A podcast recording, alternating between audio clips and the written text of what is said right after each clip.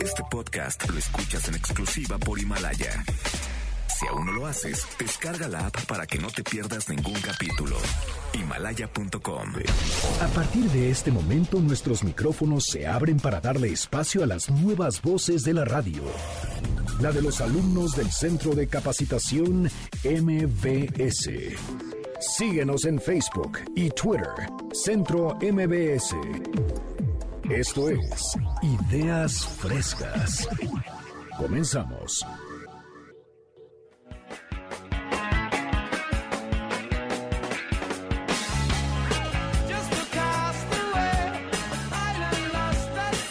Bienvenidos todos a la señal del 102.5. Son las 7 de la mañana con un minuto. Soy Lalo Ruiz y estamos listos para llevar a ustedes este programa, esta edición de Ideas Frescas con las nuevas voces de la radio, por supuesto. Una gran clase que me acompaña.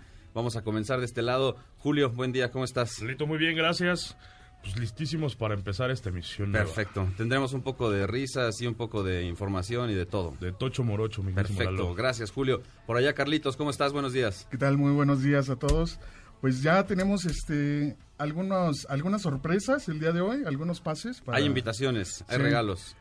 Y vamos a hablar, obviamente, de recomendaciones para, para su pareja. Ok, para el amor.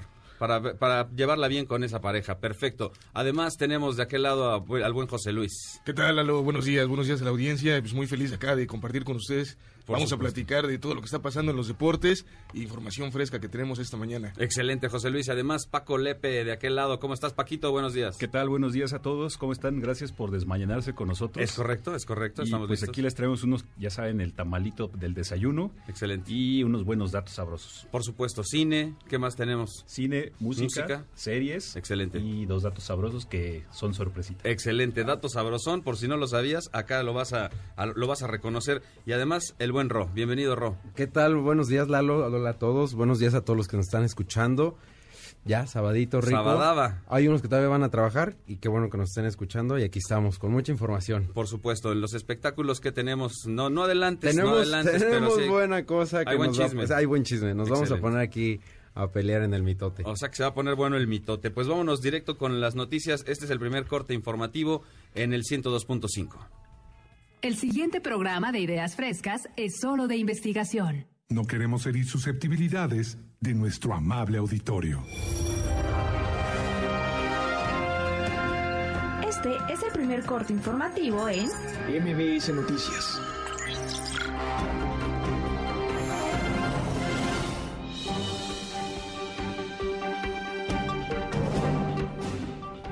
Buenos días, mi nombre es José Luis Flores y estas son las noticias. Prometen transportistas de la Ciudad de México mejorar servicio y modernizar unidades.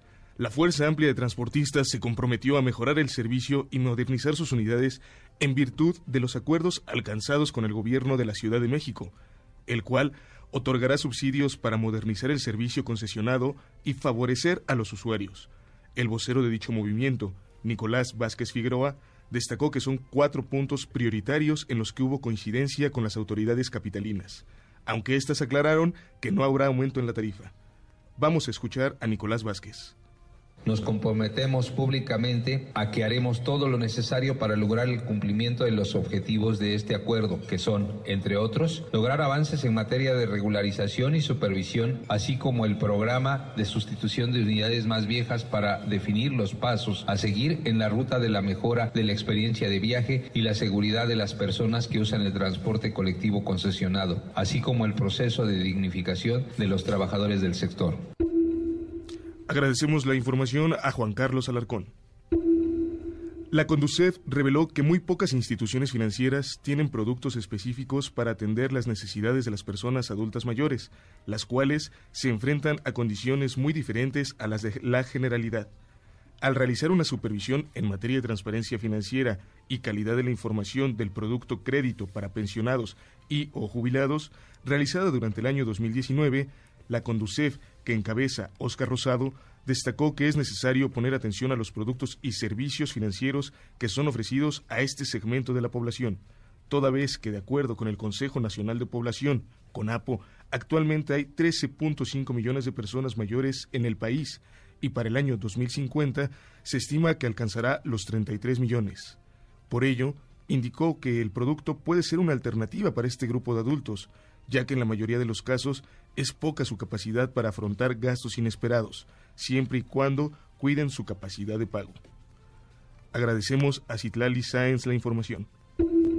Y hasta aquí llegamos con el primer corte informativo y por supuesto que tendremos más datos, más información más adelante. Habrá un segundo corte informativo. Gracias José Luis. Les recuerdo los teléfonos en cabina 5166-1025, 5166-1025. También estamos en redes sociales, Facebook, Instagram y en todos lados. Así es que es el momento de escribir y de ser parte de, esta emisión de información y por supuesto de las nuevas voces del Centro de Capacitación. Pasamos a otro orden de ideas. Después de esta, que es el primer corte informativo, nos vamos a un poco de espectáculos.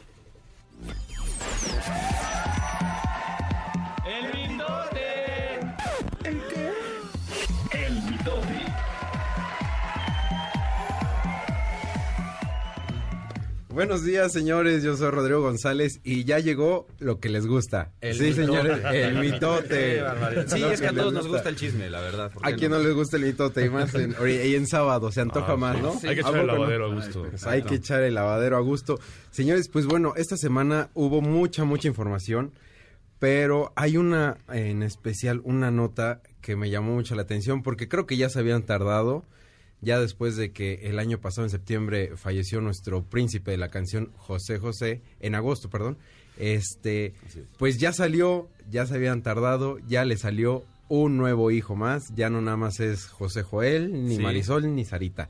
Ya salió un cuarto, supuesto cuarto hijo, el famoso Manuel José. Ah, caray. Y les voy a platicar la historia. Resulta que en Colombia, hace muchos años, se llevó a cabo un reality show que se llamaba eh, Yo soy José José, del cual el príncipe de la canción era juez y parte de este programa, y pues se trataba de buscar al doble de José José, al mejor imitador. Y en ese programa salió un, pues en ese entonces era un chavito eh, de 16 años, que hizo una interpretación magnífica del príncipe de la canción, la voz, el temple en el escenario, todo, todo, todo, todo. Y algo muy chistoso dentro del programa, que cuando le toca hablar a este chavo, le dice a José José, este, pues es que yo soy tu hijo. Y todos así, ya saben, ¿no? Con, Soy el, tu con- chavo. con el nervio, así de, "Ah, qué bueno, gracias, sí, no, bye. Entonces pasó, José José se vino para acá, eh, regresó a México después de grabar este programa, y resulta que este chavo lo siguió buscando y siguió insistiendo que él era su hijo, que él era su hijo.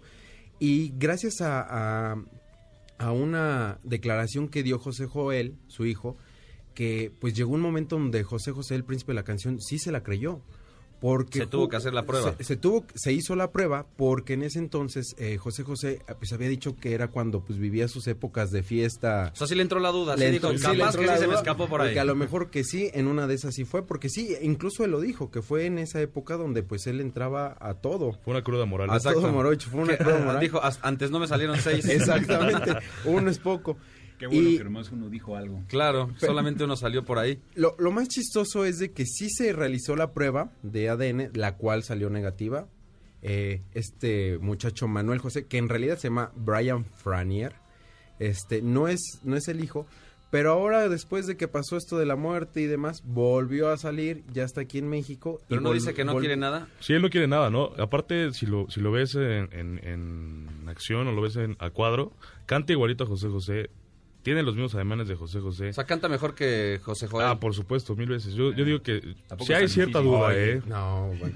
Bueno, no quiere nada, pero justo Jo- José Joel es el que tiene el problema porque este chavo se está presentando como el, hij- el hijo no legítimo de José José. Está ocupando como muchas frases de José José. Se está presentando como el, hijo no reconocido. ese. Le está sacando jugo, ¿no? Pero, pero si ves al chavito, sí, o sea, sí tiene talento, canta las canciones de José José, pero ya está sacando sus nuevos sencillos que son canciones inéditas y en realidad, si si le hubiera cantado a José José, también hubiera estado chicles, ¿eh? Pues aquí el problema que se traen este José Joel contra, contra Manuel José es de que lo que no quiere José Joel es de que ya esté usando el nombre o que esté usando esas frases que se esté presentando como el hijo no legítimo de José José. Porque al final del día, él, él lo Pero dijo. Eso no está prohibido, ¿no? No, pues O, o sea, eso no está prohibido en todo caso. es lo que no sabemos porque ya incluso ya hay demanda. ya hay una demanda y ya este, o sea, José Joel lo que no quiere es ya que trabaje, porque incluso aquí en México ya está buscando a ver si este chavo tiene visa de trabajo para poder estar cantando aquí en México. Está fuerte la ¿no? Está, está complicado. Al final, en todo caso, si no es si no es un hijo legítimo y se presenta de esta manera, pues también ya es no, no le veo ningún Pues problema. pasar no como sé un si- imitador si- más, ¿no? Exactamente, como algo por el estilo.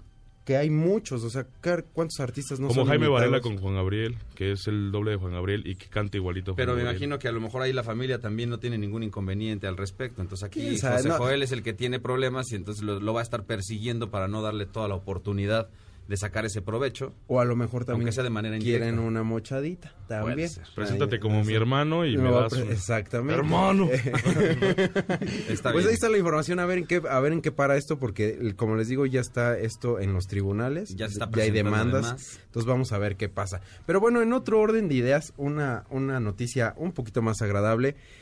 El Potrillo, Alejandro Fernández, eh, acaba de sacar su álbum Hecho en México, que Así con es. este álbum regresa a la música ranchera, pues a sus orígenes, a lo que le enseñó el APA. Eh, regresó con, con, esta, con este nuevo álbum, que como les decía se llama Hecho en México. Y lo presentó ahí nada más para complementar el dato. Lo presentó en los Estados Unidos. Exacto. Reunió a varias estaciones de radio, entre ellas estuvieron, estuvo por supuesto MBS, estuvo ExaFM y acudieron o acudimos a, a transmitir toda esta presentación del disco. Es correcto. Que la verdad es que está bastante bueno y como dices, pues regresa al a sus orígenes, digamos, a la música vernácula. Y justo en, en Dejó esa, el rancho en pop. esa presentación, exactamente, dejó el pop por un momento. Y justo en esa presentación tuvo una, una plática muy padre con nuestro querido Jesse Cervantes, al cual le, le, le platicó eh, que parte de este lanzamiento y de esta gira que va a tener con, con, con Hecho en México le llama mucho la atención porque fíjense que por primera vez va a llegar a Canadá, Londres y París, que eran tres lugares a los que nunca había cantado. Órale. Y este y está súper fascinado y emocionado porque aparte eh, ha, ha estado en muchísimos lugares, ha estado en, en Estados Unidos, en el Caribe, en Sudamérica y en España, en donde su música ha sido recibida de una manera increíble. De hecho, en España grabó hace, hace un par de años un disco que fue un exitazo. Y ahora el llegar a Canadá, Londres y París lo tiene muy emocionado porque la gente está muy ávida en recibirlo y en escuchar la música mexicana. Y digo, qué padre uno como mexicano saber que, que tenemos un exponente que va a que va a abrir mercado en estos lugares. Pues está, Sí, está que, no es, que no es un improvisado, que además tiene todo, todo el legado. Exacto. Y que, vaya, tiene un, una, pues una capacidad importante, ¿no? Y, y me refiero a que, obviamente, su papá y todo lo que han hecho en la música vernácula en este país es impresionante. Y muy buenas canciones, ¿no? Por ejemplo, Caballero es muy buen tema. Es creo un- que, que estamos escuchando. Creo que puede ser un punch.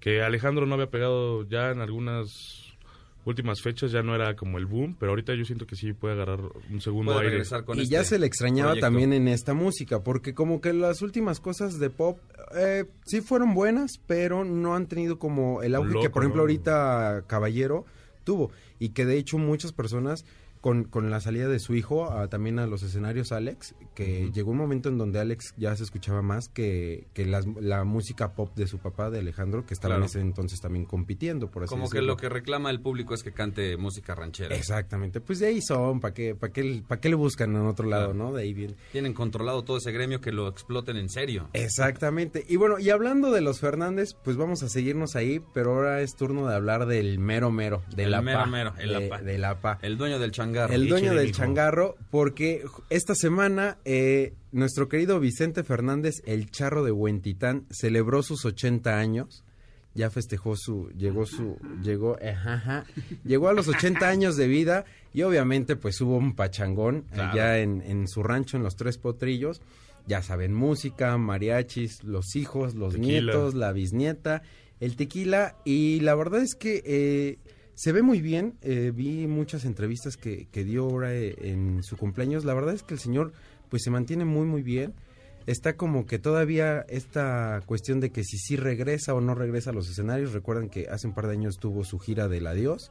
Que duró como una cinco vueltita, años. sí, exacto. Que duró como exactamente que Unas es- vueltitas esporádicas no estarían mal, pero también ya, ya es un hombre de edad que por supuesto hay que debe, debe cuidarse, ¿no? Debe Las giras y cuidarse. eso debe ser complicado. Que fíjate que no lo descarta. En estas, en estas entrevistas que dio, no descarta, tal cual no asegura que sí va a regresar.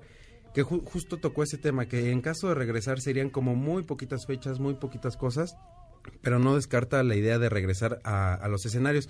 Y en este, en este cumpleaños que celebró, eh, tuvo una, una gran noticia para su público porque sacó a la venta por fin lo que muchos querían, ya sacó su tequila. Órale, pues. Ya después de que también muchas personas de este ambiente de- del regional mexicano ya tienen también su bebida. El tequila de Pues, Vicente Fernández. El Chente ya tiene su tequila y adivinen cómo se llama. Espérame. A ver, a ver, a ver, échenle como Ajá, cabeza. así, A ver. ajá, y tequila. Se No. llama Los Tres Potrillos. Ah, eso, mijo. Ese fue mensaje Eso, ya directo de don Vicente Fernández. ¿eh? Acá, que no. Igual que el rancho, igual que los hijos, igual que todo, también el tequila se llama eh, Los Tres Potrillos. Los tres potrillos. Los que lo probaron ese día de la fiesta, porque ese día fue la inauguración, por así decirlo, dicen que es un muy, muy buen tequila. Este, ahorita por el momento solamente está vendiendo en la tienda de oficial de, ahí, de los. Tres Potrillos, en la tienda de souvenirs. Claro. Pero comentó que ya muy pronto va a estar Se va a en- todo. México, pues para que se lo echen. Dicen que dijo que no es un tequila para que se emborrachen, yo lo dudo que, le hagan caso, que es un tequila para que disfrutes a la hora de la comida, dijo Don Chente. pues. Pero pues quién sabe, ¿no? ¿Quién sabe, quién sabe si a nada la hora de, lo de la comida y de ahí te prendes hasta la noche y hasta el otro día sin ningún problema. Exactamente. Lo que sí es que este, este tequila, dices, todavía no está, no se va a distribuir en el país. No, no lo hace una marca importante. No, todavía sino no. que lo, lo- lo hacen ahí en, en la lo hacienda. hacen ahí en la hacienda de, de los Tres Potrillos. Excelente. Y pues bueno, muchas muchas personas dijeron que, que, pues, otra vez el mismo nombre, los Tres Potrillos y demás. Perfecto. Entonces, Lanzamos pregunta entonces. ¿qué te parece, mi querido? Pregunta para todo el público, para quienes nos están escuchando. ¿Qué otro nombre le podemos poner al tequila de los Fernández si no se llamara los tres potrillos? Pues como dijo Lepe, el ejeje. Échele, mijo. Me da un ejeje. Puede ser, puede ser, pero el ejeje al final va a ser complicado. Si alguno de ustedes que nos está escuchando tiene alguna propuesta, por supuesto las recibimos. Se las mandamos directamente a don Vicente Fernández y a la familia. Capaz que le queda bien, en vez de los tres potrillos, meterle algún nuevo nombre. Excelente, mi Ro, muchísimas gracias por la información.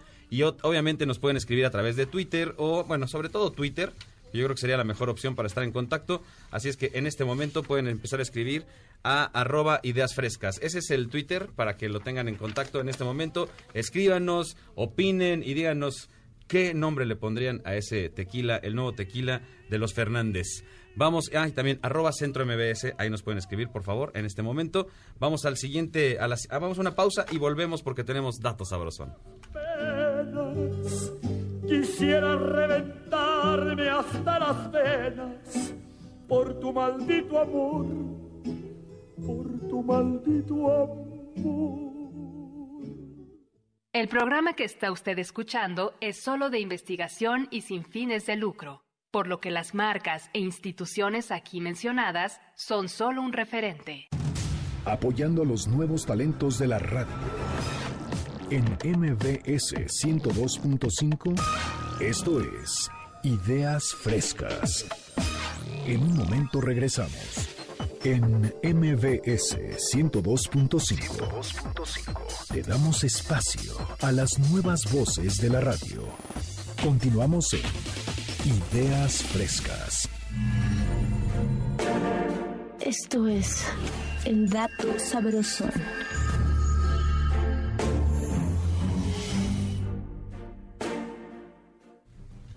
¿Qué tal? Buenos días. Les traemos una sección nueva aquí en Ideas Frescas. Excelente. Es el dato sabrosón. Datos sabrosón, porque hay datos cualquiera, hay datos comunes y corrientes, pero este, este es el sabrosón. Este es el dato que sabrosón. disfrutas, que masticas todo el día. Exacto, son ese tipo de información que sale en las pláticas con una cuba enfrente, que no sirven absolutamente para nada, pero están sabrosos. Claro, por supuesto, y que te digo, los puedes estar masticando todo el día y una de esas hasta te dan algún referente que no tenías ni idea. ¿Cuál es el dato sabrosón de esta mañana?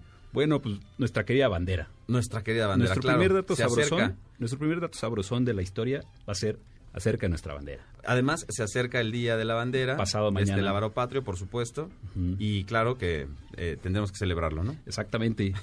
Bueno, aquí les traigo unos pinpoints para hablar de nuestra querida bandera. Ahí les va. Primero, el verde, blanco y rojo se tomó de la bandera trigarante. De O sea, acuerdo. fue, fue, fue la, la idea de ahí, ¿no? De acuerdo. Segundo, los colores oficialmente no están definidos. O sea, nadie ha dicho, es este tono de verde, el blanco pues es blanco. Claro. Y este es el tono de rojo. ¿no? Sí, es importante, ¿eh? Sí es importante saberlo, porque cuando pides tu coche te dicen es verde militar o es verde, Verde no sé bandera, qué, ¿no? verde, Verde bandera, bandera, verde olivo, órale, va. Verde botella. Verde vejiga, decía Bob Ross. Exacto.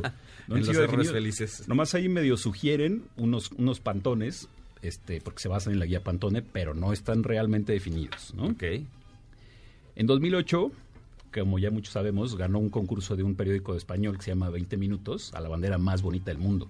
Ok. Pero ahí se me hace que está truqueado porque pues fue uno México, porque somos bien argüenderos, Ajá. dos España, porque el periódico es español, Pero sí está mejor la de México que la de España, digo. Por- por mucho. ¿no? Eh, Creo. por mucho, pero ahí se ve como que hubo tendencia por, por la nacionalidad del periódico. De acuerdo.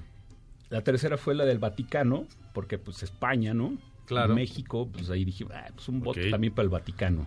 Entonces, Por la Eh, cuestión religiosa, dices, exactamente. Como que tuvo alguna Para inclinación. que no los excomulguen. exacto, exacto. De exacto. acuerdo. Las banderas cuando dejan de ser funcionales, no nada de que se la voy a dar a mi tía para que haga retazos y que vista al santo. Nada de que ¿no? sargento llévesela a su casa si quiere y para que se tapen los chamacos. Exacto. No, nada A que nada del que sillón. Mire, mi general, para lavar la troca. No, Nada. nada, nada. La, todas las banderas se queman. Se deben, se deben de quemar. Es el, protocolo, Es el en cuanto baja del asta y deja de funcionar, digamos. Y si se, quemar. rompen y están viejas, eh, etcétera, etcétera, se tienen que quemar. La que Es- se rasgó es- ahí en San Ángel eh, también la tuvieron que quemar. Todas, ajá, exactamente. Los laureles del escudo no existen en la naturaleza. Ok. Ah, Sí, sí, sí, es como de, ah, ese se lo, se lo inventaron. Exactamente.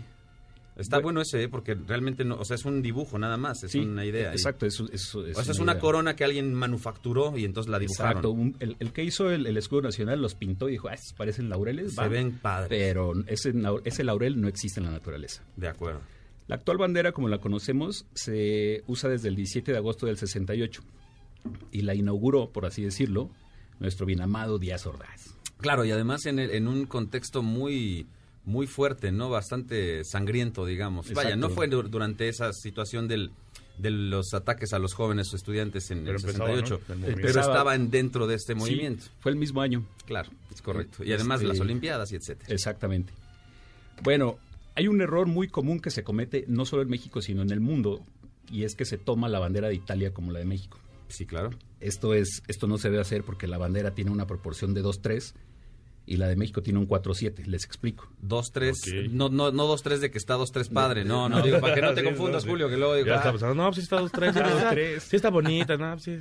Están ahí nomás los colores y ¿Te no refieres- nada más 2-3. te refieres a las medidas. Las medidas, exactamente. La bandera de México es 4-7, es decir, Que la tenemos más grande nosotros. exactamente. Ah, perfecto. si la base la importante, dividimos, si la base la dividimos en siete espacios, el alto debe ser cuatro de estos espacios, por eso es una proporción de 4-7. Ok. La de Italia es 2-3. Ok. La base, la, la- la base la dividimos en tres y dos de estas partes deben ser la altura. Es más cuadrada. De acuerdo. Hay una ciencia que estudia banderas que se llama vexilología. Órale. ese sí, para que veas, ahí sí me dejaste. Vexilología. ¿Qué vas a estudiar, hijo? ¿Y qué es lo que estudia de las banderas? Banderas, banderas, significados, colores, Claro, claro, todo, historia todo lo que tenga que ver con el con la bandera y con la creación. naci- de naciones militares X, Y y Z. Wow. Hay dos tipos de banderas, la oficial y la civil. Como muchos eh, pensamos que no se puede usar la bandera en nuestras casas, pues no, estamos equivocados. Sí se puede usar.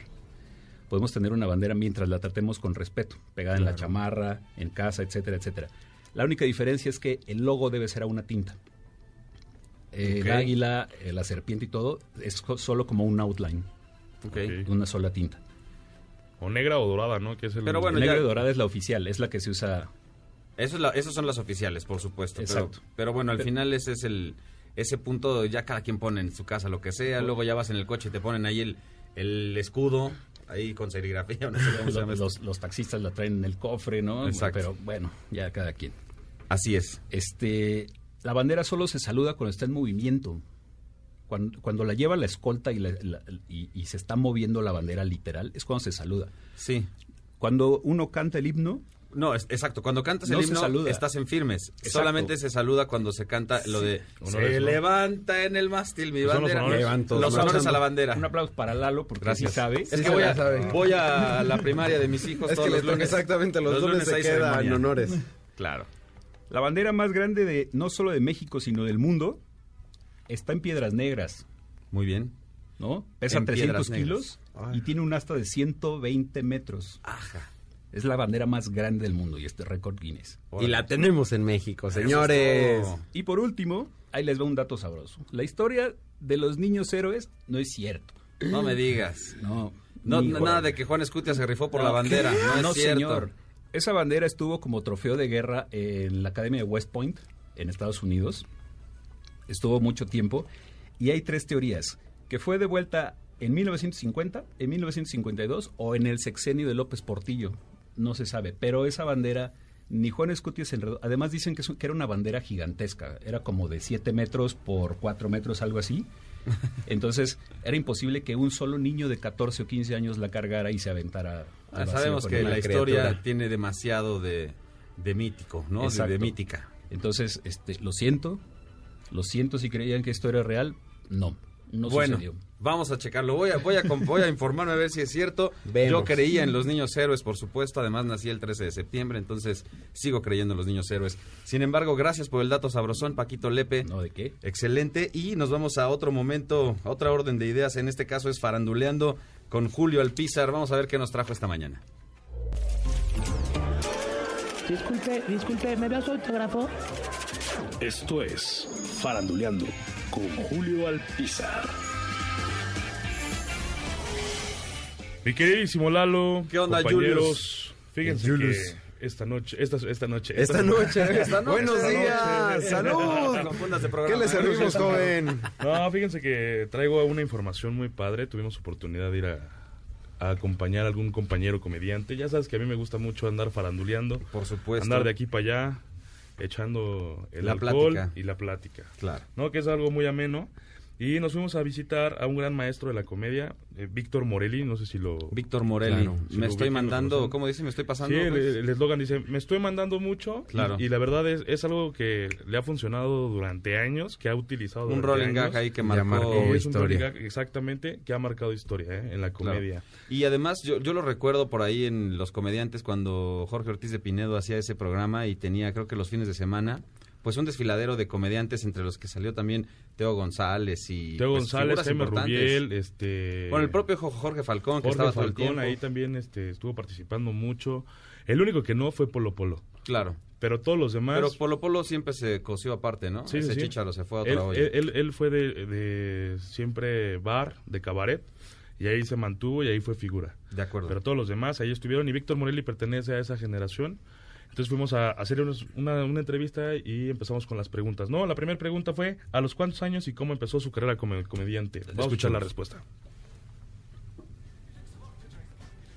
Bueno, pues este, yo empecé mi carrera como comediante como a los 18 años aproximadamente, porque primero fui trovador, de esos que cantábamos, de esas, todas las canciones en, en la zona rosa, después fui baladista, así como tipo de Loti, y este, pero siempre fui rockero. Entonces, este, empezó mi carrera de comediante como a los 18 años, eh, y yo le abría los shows a Sergio Corona en un lugar que se llamaba Fiesta Palas, eh, en las sillas, que ahora es Fiesta Americana. Así empecé. Órale, pues. Digo, un dato, un dato más, importante, ¿eh? nada más, abridor de Sergio Corona. O sea, imagínate, ¿hace cuántos años fue eso? Claro, sí, ¿No? antes Y- de los pastes. y- y- O sea, bueno, digo, antes del negocio de los pastes en Hidalgo. claro.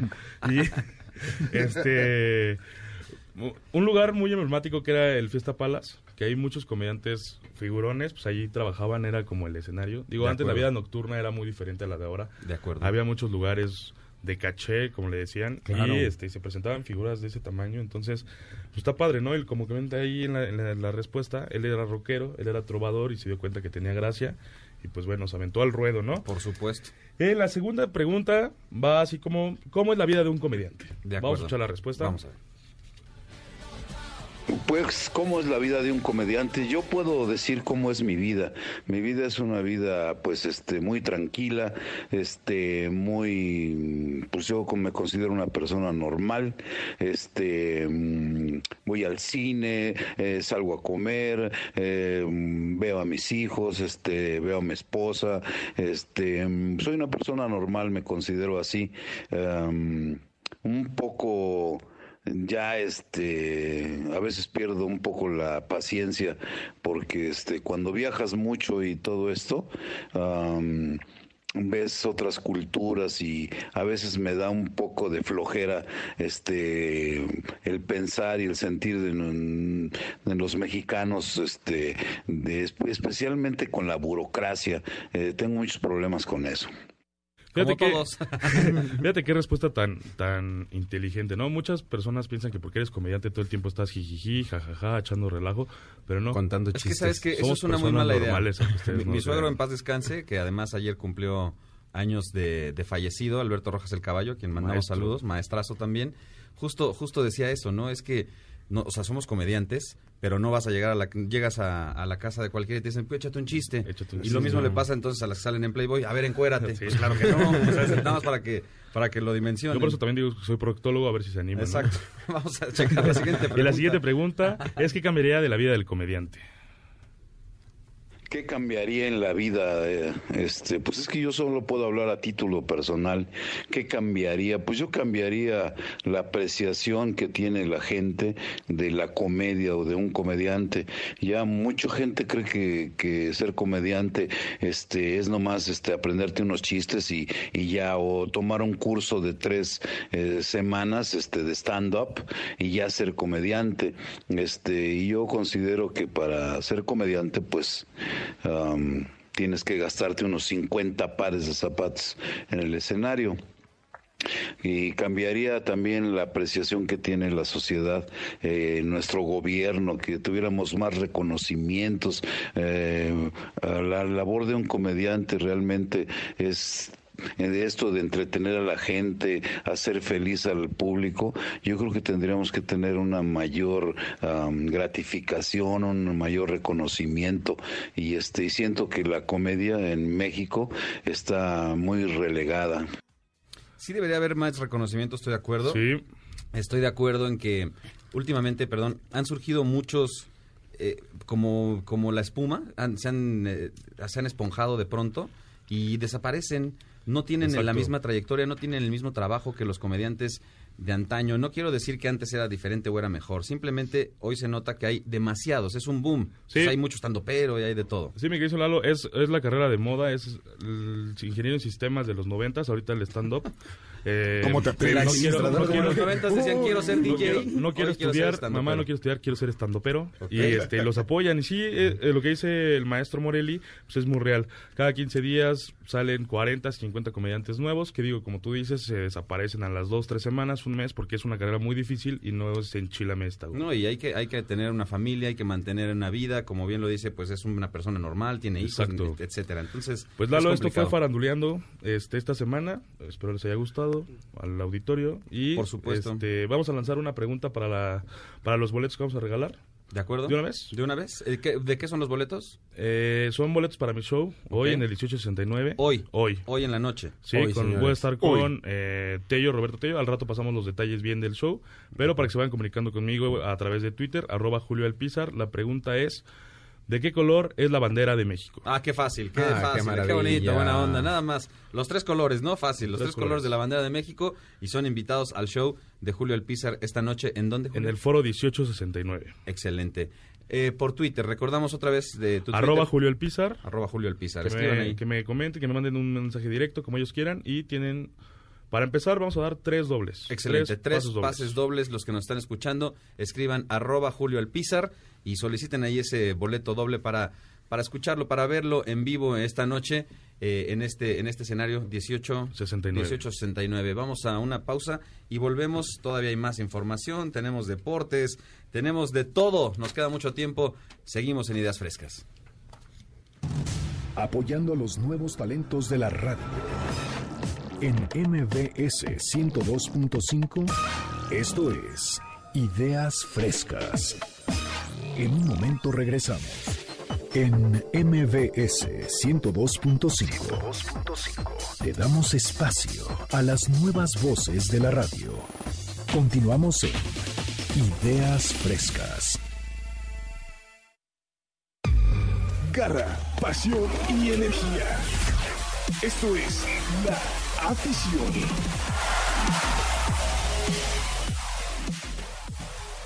Y vámonos con Toño, Lupe y Anita, Lalo, porque Vámonos ya con llegaron ellos. los deportes. Por supuesto, José Luis, ¿cómo estás? Bien, bien, bien, Lalo, pues aquí con el inicio de la jornada 7. Sí, ¿qué tal? Nos dejó ayer, el día de ayer, tres partidos interesantes con las chivalácticas. Ay, mis Que chivalácticas. ya que- regresan a la senda del triunfo. Eso es lo que te iba a decir. Este, tienen que regresar, tienen que mantenerse, que es lo importante, porque de pronto van y vienen, van y vienen, suelen hacerlo. Oye, pero es que pues, nada más están echando culpas, ya no saben en dónde meterse con Sí. los refuerzos de 30 millones que gastaron en esta temporada, toda la expectativa que trae el equipo y pues, las derrotas que venían acumulando, ¿no? Es correcto. Entonces, pues bueno, el día de ayer las Chivas dieron, dieron cuenta de los cholos, se fueron a meter a la perrera, un partido ríspido que, pues bueno, prácticamente jugaron los cholos con 10 hombres en el minuto 20. Eh, fue expulsado eh, Laines. Así y pues es, Mauro. bueno, realmente Mauro Laines le dieron ahí eh, crack, ¿no? Minuto 20, vámonos. Macías metió el gol al minuto 2 y pues bueno, un partido lleno de emociones, ríspido, pero que al final, pues bueno, nos otorgó el, el triunfo de las Chivas como visitante. Por supuesto, se llevan ese partido, como bien dices, partido ríspido, al final lo sacan las chivas. Es correcto, Milano. Y por otro lado, pues bueno, Pachuca dio cuenta del Atlas, eh, que en este caso, pues bueno, quién sabe qué está pasando con el Atlas. Rafita Puente, que para mi consideración es un gran técnico, un conocedor del fútbol, lamentablemente no ha podido encontrar esa dinámica, esa participación con el equipo. Y pues bueno, Atlas pierde nuevamente un partido contra el Pachuca, 2 por 0. Un expulsado también. Sí, hombre, ahí tuvimos la, la expulsión y pues bueno, realmente no, no sabemos qué pasa con el Atlas. Juega muy bien, trae una dinámica, pero pues los resultados no se le dan. No De se le dan con José Abella expulsado, Lalo. Así que pues, es. lamentablemente ahí no, no tuvo una buena participación. Y Puebla, eh, partidos, muy, mucho partido de 2-0. Puebla eh, rindió cuenta de Toluca, que pierde como visitante. También aquí, pues bueno, es. ¿qué está pasando con el Chorizo Power? Ahí no, no sabemos, ¿no? No está haciendo lo adecuado. No sabemos qué está haciendo ahí. El- pues bueno, el- los Diablos. Es correcto, es correcto, Lalo. La jornada 7 al día de hoy nos, nos está presentando a Pumas como líder. Sigue invicto. ¿Quién lo Sí, diría? caray. ¿Quién diría que Pumas en la jornada 7 Ya iría invicto? y, y va bien, ¿eh? Porque digamos que está avanzando, está avanzando el torneo y, y lo- y ha comprobado que trae, trae candela el Pumas. Sí, sí, sí, la verdad es que está agarrando esa mística, esa mística que, que lo caracteriza. Así es. Eh, necesitábamos a Pumas allá arriba, ¿no? Necesitamos a Pumas. El fútbol mexicano requiere que, que Pumas se vuelva a posicionar como, como un cuarto grande. Aunque ¿no? haya algunos que aquí dicen, ¿por qué? ¿Por qué? Claro, es, es, es uno de los importantes capitalinos, por supuesto. Por tiene supuesto, que, y, y sobre todo es necesario para el espectáculo, siendo objetivos, ¿no? Digo yo- pues es que ya todo se está yendo para el norte. Lalito, no, por imagínate. supuesto, estoy de acuerdo. Se está yendo todo para allá. Además fue uno de los equipos que menos se reforzó. O sea, con menos refuerzos y Es la está, correcto. la, la está haciendo muy bien. Es, Es, correcto. importante. Apréndele ahí, Chivas. Apréndele Sí, algo. a la cantera, ¿no? Empezar a sacar algo ahí. Chivas, por favor. Atención, rebaño salado. ¿Eh?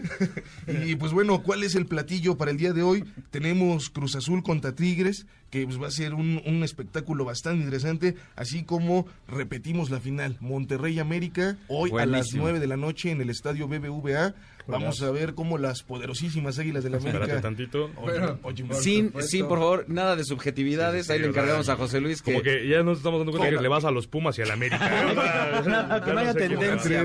No, para nada, para nada, Julio. La verdad de las cosas es que estamos muy contentos porque son, son partidos muy buenos. No, y este partido, como dices, de es una, es una final, es un recuerdo de lo que Es sucedió. un Sucedió, recuerdo de la final. Oye, ¿qué pasa con Monterrey? Déjame te digo, como aficionado rayado, como aficionado Es la rayado, campeonitis, toda la vida sucede. El peor campeón de la historia, Julio. No se puede ganar todo, ¿eh? No se Hombre. puede ganar todo. En la época de Bucetich, de hecho, él no podía manejarnos. ¿Se acuerdan que Sí. hubo una racha que iba para arriba, para arriba, para arriba? Él no podía manejar porque estaba pasado de copas. Entonces, ahorita Mohamed yo creo que le está dando pausa para que pues, también Mohamed es un, los es un demás, ¿no? tremendo director técnico y, Ah, un crack, y es un un, crack. crack. O sea, así como futbolista era un crack, como DT es la verdad es impresionante. Sí, pues nadie se explica, ¿no? ¿Cuál es el paso del Monterrey después de ser campeón? Ahí se, se coló entre, entre los últimos ocho lugares del torneo pasado y ahorita pues no levanta, no levanta, ocupa No, los últimos ni lugares de la Juárez. tabla. No sabemos, no, no levanta, ¿eh? eso eso de la, la campeonitis Sí, es, hombre. es un hecho. Es- O sea, está- Y además creo que venía, bueno, creo que venía de abajo en el torneo pasado. Es correcto, Lalo. O sea, del 8 se fue hasta el primer lugar y ahora yo creo que está descansando, no sé cuál sea la Sí, sí, sí, digo, la ahorita idea. ya debe de, de volver a la senda del triunfo porque... Le jornada- quedan 10 jornadas. Jornada 7, es correcto, Lalo, ya se avecina prácticamente el fin del torneo. Digo, pues ya estamos a la mitad. Estamos casi a la Estamos mitad. a la mitad, es hora de acumular puntos para, para estos muchachos, ¿no? Y pues bueno, vámonos ya eh, en, a mitad de semana. Empezaron los octavos de final, mi estimado Lalo, de la Champions. Por supuesto, de Champions. Ahí estamos todos eh, dejando el trabajo para irnos a cualquier barecito a, mi- a mitad de la semana. Es y correcto. disfrutar de estos partidos. La, la hora Godín preferida. oye, Exactamente. Sí, vámonos por, por unos cuantos highballs el Atlético del Madrid se enfrentó a Liverpool. Eh, el Atlético saca el resultado 1 por 0 apenas y, pudieron con, con, los londinenses. Dortmund eh, dio cuenta de, de París Saint Germain con dos goles de este muchacho de Haaland. Eh, una sorpresa para todos. Haaland, pues, bueno, dio, dio un partidazo. Eh, Neymar, sus compañeros Mbappé no pudieron contener el poder de los alemanes y pues bueno, dieron cuenta de ellos prácticamente 2-1. Eh, entre otros resultados, pues bueno, el Atlanta y Valencia quedaron 4-1 y el Leipzig derrotó al Tottenham 1 por 0. Estos son prácticamente los partidos de ida y para esta semana se avecina el platillo fuerte. El martes vamos a tener a Chelsea contra Bayern Múnich. Napoli, Napoli contra Barcelona. Vamos a ver si, si, aparece ahí nuestro el Chucky Lozano. ojalá, ojalá que lo, necesitamos en la cancha. Ya, oye, hace falta, por lo menos. Eh, Lyon eh, visita, no, perdóname, recibe, recibe al Juventus el miércoles 26 y el Real Madrid se enfrenta al Manchester City. Mucha expectativa. Está tremenda, está tremenda la Champions esta semana entonces. Mucha expectativa la que se genera para esta semana, Lalo. Vamos a estar ahí dando seguimiento a estos partidos y por supuesto a toda la audiencia le recomendamos que pueda estar eh, en comunicación con nosotros para ver cuáles son los partidos que están esperando, cuál es la expectativa y pues bueno, vamos a ver quiénes están llegando a, instancias finales en este par de torneos. Exacto, ya la Champions está entonces, me decías, ¿en qué etapa? Ya estamos en octavos de final. Octavos de final, Entramos en la etapa buena en la etapa madura. Ya estos partidos son de entrega total, son partidos importantes. Ya quitamos a los moleros, ya quitamos a los que no cuentan, vámonos con lo rico, ¿no? Vámonos con todo, como debe ser, con Tokio. Gracias, José Luis, por la información deportiva. Muchas gracias, Lalo. Excelente. Y nosotros continuamos porque tenemos la sección de la seducción. Si no sabes qué hacer con tu pareja, si no sabes cómo llevarla a ese punto del clímax, aquí lo tiene Carlitos, toda esta información. para que no se apague la llama del amor? Esta es la sección de la seducción con Carlos Ramírez. Y lo de siempre, si quieres a Carlitos, pues aquí está, es el clásico, el, verdadero seductor de este, de este grupo de locutores. Bienvenido, Carlitos. Gracias, este, muy buenos días a todos los, las personas que nos están escuchando esta mañana.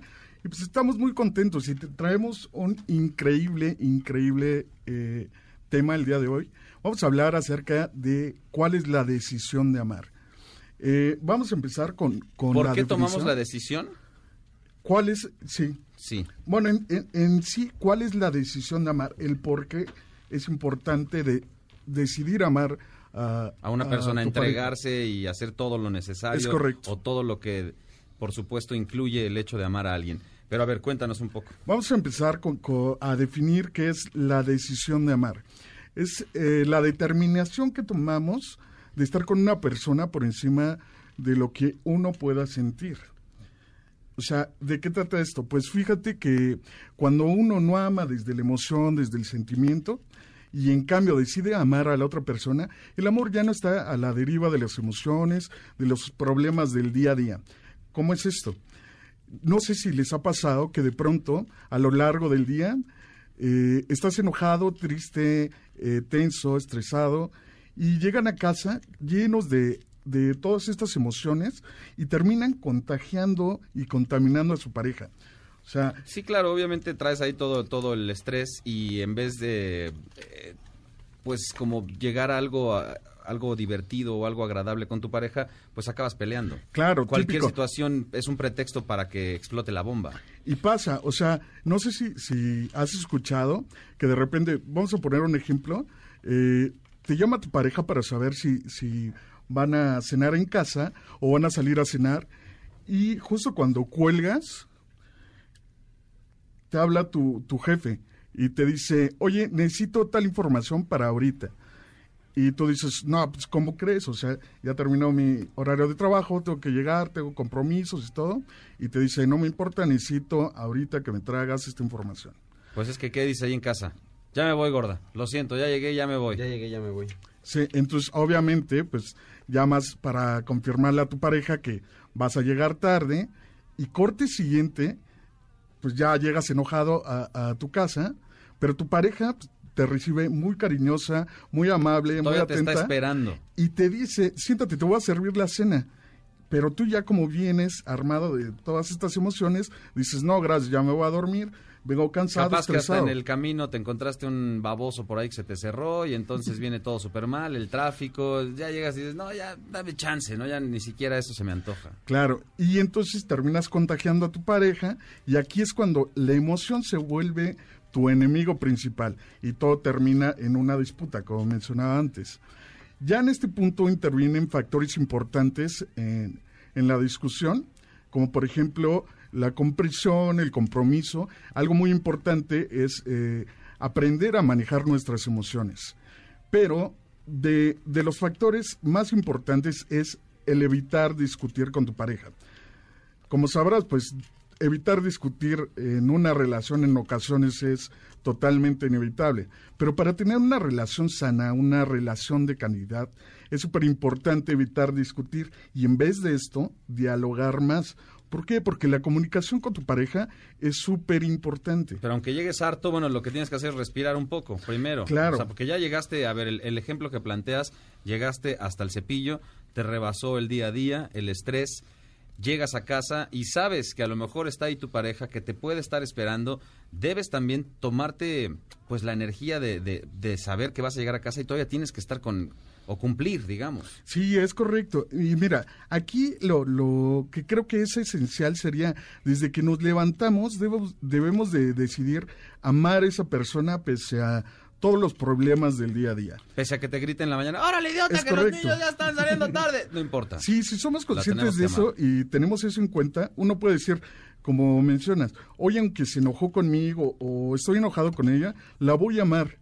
Hoy, a pesar de todo, justo el día de hoy, la decido amar por encima de cualquier problema que hayamos tenido en que hayamos día tenido. día. Está bueno, esto suena bien, pero aparte lo que suena bien aquí es el como la parte de programación neurolingüística, la parte mental.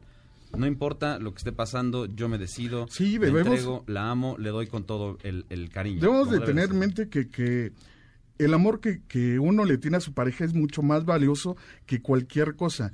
Debe de ser lo principal. Y pues obviamente decidir amar a su pareja en todo momento, desde que se levante, tengan esa convicción de amar a su pareja, tener en mente que por algo le eligieron, por algo están a su lado y por si no, encima pues, de también todo antes- deben de elegir amarla. No, claro, es que ese es el punto. Lo que estás diciendo es fundamental. Hay que programarnos también y hay que, eh, pues, dedicarse también en cuerpo y alma a las personas que con las que decidimos estar para siempre. Si no, pues también tomar una buena decisión y comunicarlo y y vaya, Darlo todo sin pedir nada a cambio, ¿no? como debe de ser.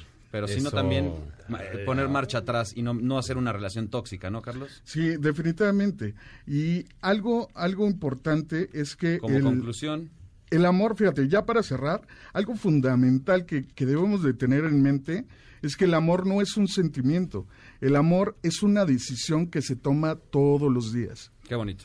Qué bonito, no es una no es una emoción, vaya, sí se siente, sí está en el cuerpo, sí aparece, sí está en el aire, como dice la canción, pero es una decisión y es un trabajo de todos los días. Hay que Es esforzarse, hay que echarle ganas, como dices, si te quedas, si llegas a tu casa ya tarde a las once y media de la noche, pues guárdate un poquito de energía porque tienes que ver a tu mujer, tienes que ver a esa pareja que te está esperando además. Claro.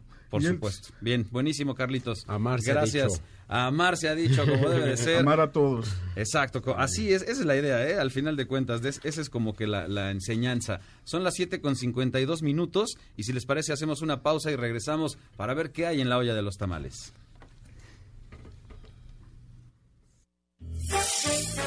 Bueno, pues solo me resta mandarle un gran saludo a MBS, a Ideas Frescas, pues por tomarnos eh, la molestia de, este, de entrevistarnos y pues siempre lo mejor, mandándoles eh, todo el éxito del mundo.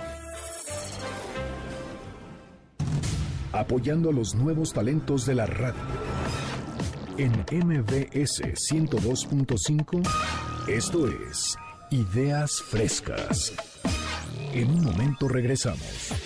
En MBS 102.5, te damos espacio a las nuevas voces de la radio.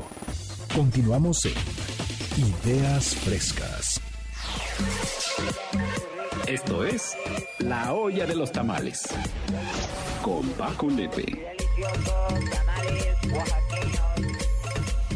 ¿Cómo están? Buenos días. Excelente. Espero que, no haya- espero que no hayan desayunado porque llegaron los tamales. Excelente, a ver qué hay en esa olla para este momento. ¿no? Les traemos tamalitos de cine hoy.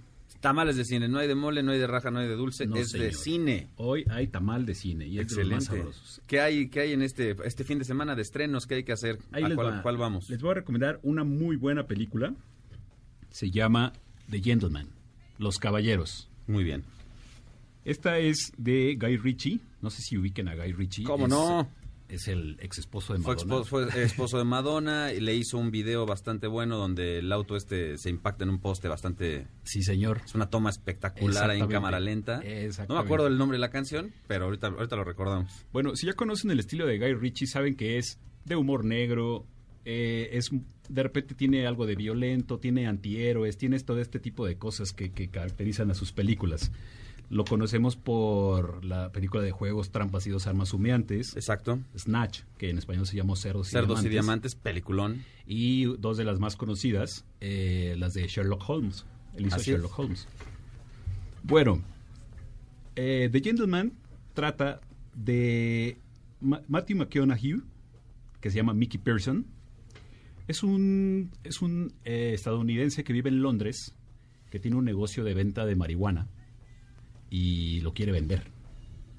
Quiere vender el negocio y muy característico de Guy Ritchie, pues empieza con un montón de problemas porque le quieren quitar el negocio a la mala, este, alguien que quiere querérselo comprar no se lo compra. Situaciones eh, di- divertidas de alguna manera, con humor. Exacto, situaciones divertidas de estas de estos personajes que nos presenta Guy Ritchie siempre que son antihéroes, eh, humor, mucho humor Claro. Eh, hay mafia china, hay mafia rusa, hay mafia inglesa. Pero además lo trata con el suficiente realismo para que, a pesar de que haya momentos eh, chuscos, a la hora de que alguien mata al otro, pues es, es, una, es como fuera real, ¿no? Entonces, ahí es donde dices, donde viene este contraste de emociones. Exactamente, sí, son muy buenas las películas de Guy Ritchie. Por supuesto. De, de verdad se las recomiendo mucho. Este, y tiene un gran elenco. Tiene un gran elenco. Vayan a verla, es muy buena. En este caso, ¿quiénes están ahí en el elenco? Porque veo, veo por supuesto buenos actores, pero aquí también algo que me hace pensar en esta película es como, como esta tendencia, como si fuera Scorsese, pero con un poco de humor. Exactamente, más o menos por ahí va el estilo. Pero en este caso situaciones jocosas, divertidas, pero que al final, pues digo, va a caer en algo real, que es vender y sacar ese negocio. Sí, yo, yo a las películas de Guy Ritchie las pondría en el- la misma estantería donde pondría a Quentin Tarantino, por ejemplo. Por ejemplo. Exacto, sí. Tiene, tiene ese tipo de, de- de cosas, de cosas que los caracterizan mucho, que no, nos reímos, nos reímos de cosas que si fueran reales, este, pues, Mm. estaríamos con miedo. No cabría esa risa, por Exactamente. supuesto. Bueno, en el está, eh, además de Matthew McConaughey, está. Charlie Hunnam, Ok.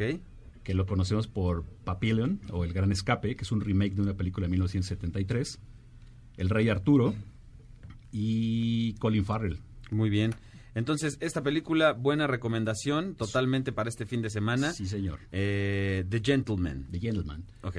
Sí, ahora una anti-recomendación o la película mala. De Pues, plano anti-recomendación. o sea, de plano no vamos a verla. Lo intenté. Lo intentaste. Sí, lo intenté. sí, o sea, hay que... Eso habla bien de ti porque eso es como e- es, encarar la situación antes que nosotros. Es como cuando dicen, déjame probar ese café para que no esté envenenado. Exactamente. Ok, qué bárbaro. Bueno, Bravo. yo ya le di la primera cucharada, ya probé la primera cucharada de la sopa para asegurarme que estuviera envenenada. ¿Y qué creen? Sí está envenenada. No me digas, ¿cuál es? Las píldoras de mi novio. Ay, es que también no Oye. manches. Las píldoras de mi novio, ¿así se llama en serio? Bueno, Sí. que se llama- ¿Qué es de Omar en- Chaparro? en- ¿qué? en México se llama Loco por ti, ¿Qué es de ¿no? Omar Chaparro y Marta Gareda, ¿verdad? Seguro. Pues po- cabrían, sí, cabrían sin problema. Pero bueno. Eh, es un es un tipo que conoce a una chica, es un vendedor de colchones, que conoce a una chica que trabaja en marketing en una empresa muy importante y de repente la chava le dice que se vayan de vacaciones, se van de vacaciones, pero a él se le olvidan sus sus medicinas. Claro, ya, ya, ya hablando en serio, es Jaime Camil. Es Jaime y Camil Sandra Echeverría. Y Sandra Echeverría. Exactamente. Y bueno, de ahí vienen un montón de situaciones, voy a entrecomillar esto, chuscas.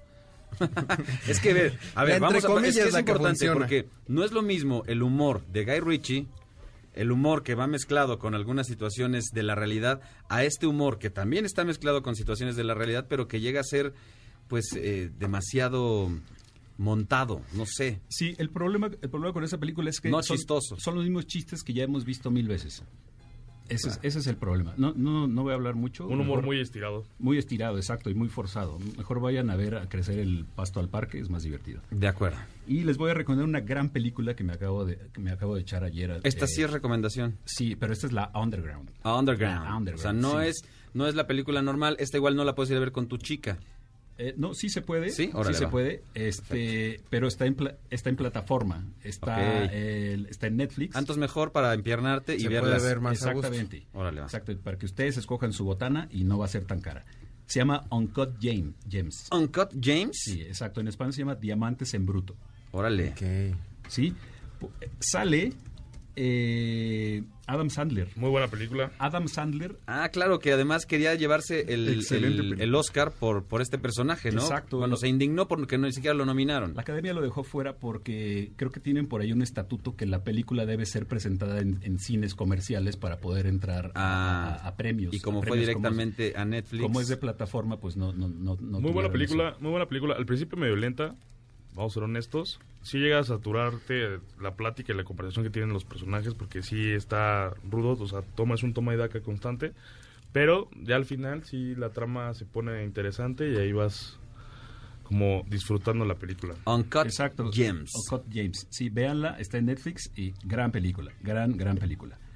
Eh, les voy a recomendar una serie, ya viene, ya viene Narcos 2. Sí, de hecho sí.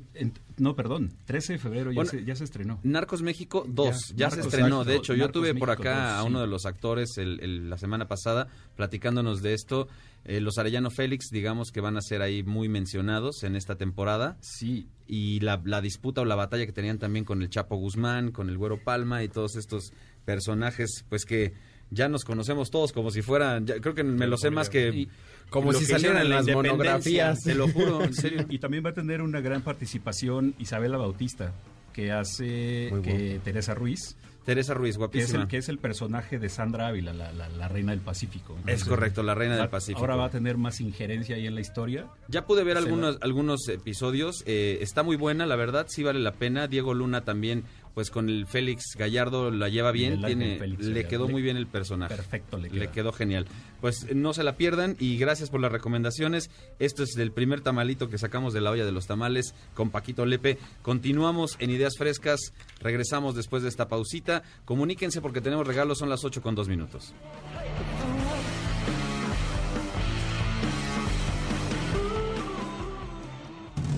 apoyando a los nuevos talentos de la radio. En MBS 102.5, esto es Ideas Frescas. En un momento regresamos.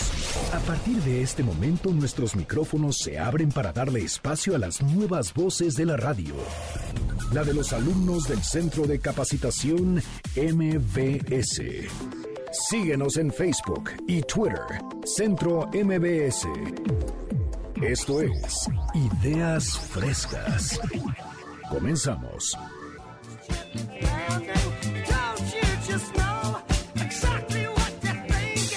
Vámonos al siguiente corte informativo, ya estamos completamente listos, son las 8 con 5 minutos y estas, estas son las noticias.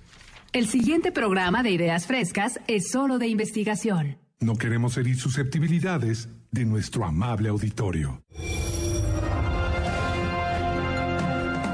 Esta es la segunda emisión de noticias en Ideas Frescas.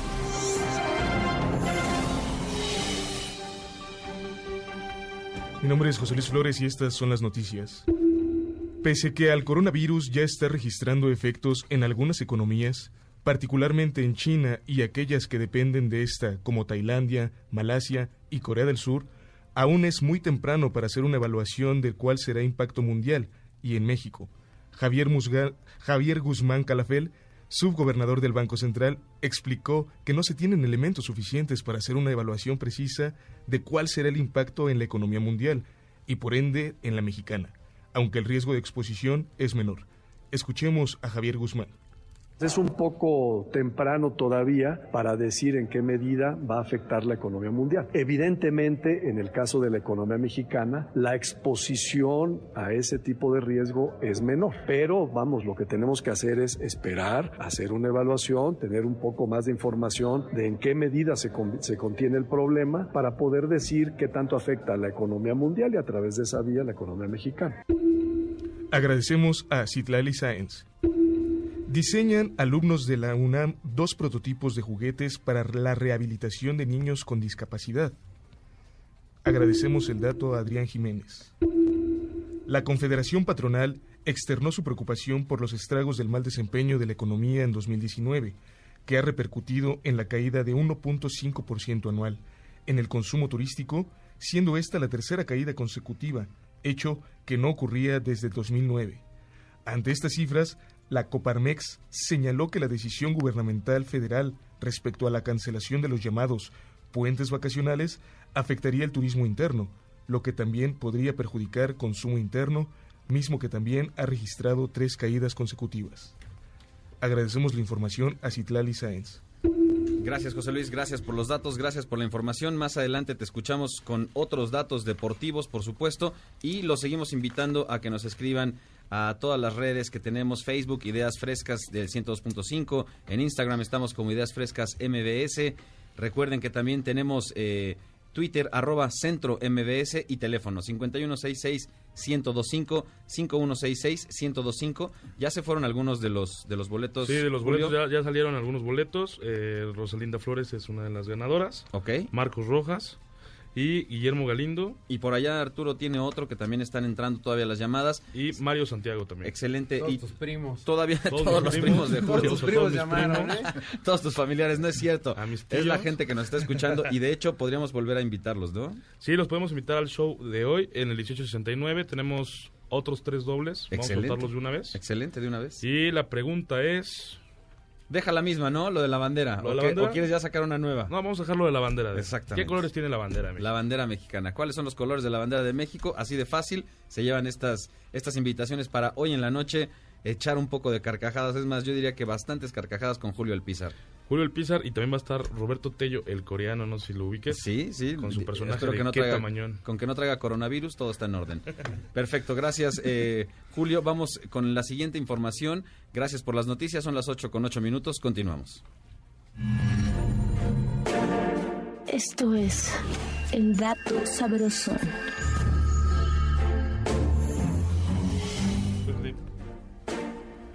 ¿Qué tal? Les traemos el segundo dato sabrosón. Bien, Paquito. Sabrosón. Sabrosón, sabrosón. Mira, el, el de la bandera nos dejó Sí, picadones. ¿Ojo ¿eh? cuadrado? Ojo cuadrado. Ah, pues ahí les va este. ¿eh? Este también Como está- baño de asiento, anonadado. That's correct. Ahí les va. Eso fue húngaro. Hoy, hace 120 años, nació Luis Buñuel. Ah, muy bien, es- Luis Buñuel, el español, cineasta. Estas son las- Trabajó con Dalí. Era- eh, eran muy amigos. Era amigo de Dalí. Muy O sea, amigos. era un surrealista en Sí, realidad les, también. les voy a contar ahorita una historia que tiene ahí porque quería, Cuéntanos, quería cuéntanos. matar a Cala. Cuéntanos todo, todo lo que tiene que ver con Luis Buñuel, que además trabajó en nuestro país, ahí con Silvia Pinal, que ya tiene también... Sí, con Viridiana. Exactamente, en Los Olvidados, ¿no? También. Exacto. ajá. Eh, bueno, en 1928 agarra y le dice a su mamá, mamá, voy a hacer una película, ¿no? Que es un perro andaluz. Wow, Y- qué película. Sí. Y su mamá se puso a llorar porque en aquel entonces decir que iba a ser cineasta era como si llegas con tu mamá y le vas a decir, mamá, me voy a Quiero dedicar- ser estando pero. Exacto, quiero, quiero, quiero- Claro, quiero ser exacto. pero ¿no? Para regalar pases y todo. Pero no, no es así. En realidad, eh, aquí el caso es que era, no era tan bien visto ser cineasta en No ese era- tiempo. Exacto, era, era como, como decir que ibas a ser pintor o que ibas a ser poeta, ¿no? Sí. Te- te- tus papás te decían, te vas a morir de hambre, hijo. De acuerdo, de acuerdo. Aunque no fuera cierto, los papás siempre te están protegiendo, te están cuidando. Y en este caso, la mamá de Luis Buñuel dijo: Ay, Dios, mi hijo quiere ser cineasta. Ay, Dios bendito. Bohemio, y se acabó ¿Qué todo. le pasó a este muchacho? Seguro es- es- lo heredó del papá. Pero lo que no sabía su mamá es que iba a ser uno de los más grandes los más cineastas grandes. del mundo. Exacto. Un perro andaluz no, no es una película, es un corto, dura 21 minutos, pero en aquel entonces cualquier cosa filmada era una película. De acuerdo. Dalí sale en El perro andaluz. Así es. La historia Es una mezcla de los sueños de Dalí y Buñuel. Se pusieron a escribirlo y escribieron creo que el guion en dos días, algo así. Y algo muy interesante de estos dos personajes es que se esforzaron todo el tiempo en su trabajo artístico por trasen- por, por hacer algo distinto. Por hacer- en este sí. caso, la- el surrealismo. Sí, exacto. Por, plan- por plasmarlo, algo que no sucedía. Exacto, los dos tienen esta característica. Plasmaban en su arte sus sueños. Los sueños, de acuerdo. En este caso, el surrealismo, pues es hablar de estas, estas eh, dimensiones o estos mundos intangibles hasta cierto punto, o que tienen, que pueden tener eh, figuras y conexiones que no, que no conocemos de la manera natural. Exacto. Le gustaba mucho disfrazarse y su favorito era de monja. Además. Además. Tra- trabajó en el MoMA, en el Museo de Arte Moderno de Nueva York. Así es. Y eh, esto fue cuando la guerra civil en España se fue a vivir a Estados Unidos, trabajó en el MoMA, pero lo corrieron porque Dalí les dijo, ese vato es ateo. Entonces, como en aquel entonces ser ateo en Estados Unidos estaba mal, pues tuvo que salir del país. ¿no? Tenía una casa en la del Valle, Félix Cuevas número 27, en bien. Ahí vivía, ahora es un museo. Pachangón, ahí. Eh, ahí les doy un fragmento de su auto- autobiografía. Dice así. Después del almuerzo, durante el que bebimos mucho, Gala volvió a atacarme. No recuerdo exactamente por qué. Yo me levanté bruscamente, la tiré al suelo y la agarré por el cuello. Dalí, de rodillas, me suplicaba que perdonase a Gala. Yo, aunque furioso, seguía siendo dueño de mí y sabía que no la mataría. Lo único que yo quería era verle asomar la punta de la lengua entre los dientes. Ay, Dios. Y yo creo que por eso, pues Dalí, Dalí y Buñuel se dejaron de hablar, ¿no? Digo, me, Claro. parece, me parecería lógico que esa fuera una razón. Eh, tiene una- tiene, alguien le hizo una película animada para explicar más o menos cómo él veía el arte y cómo él veía sus películas.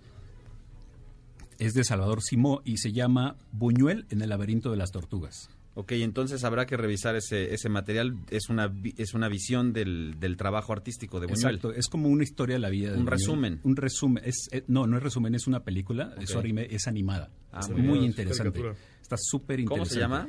Se llama Buñuel en el laberinto de las tortugas. 2018 fue lanzada, ¿no? Exactamente. Muy bien. De hecho, 2018. es, es el soundtrack. Lo que estamos escuchando es parte de la película, justamente. Exactamente. Ahí está.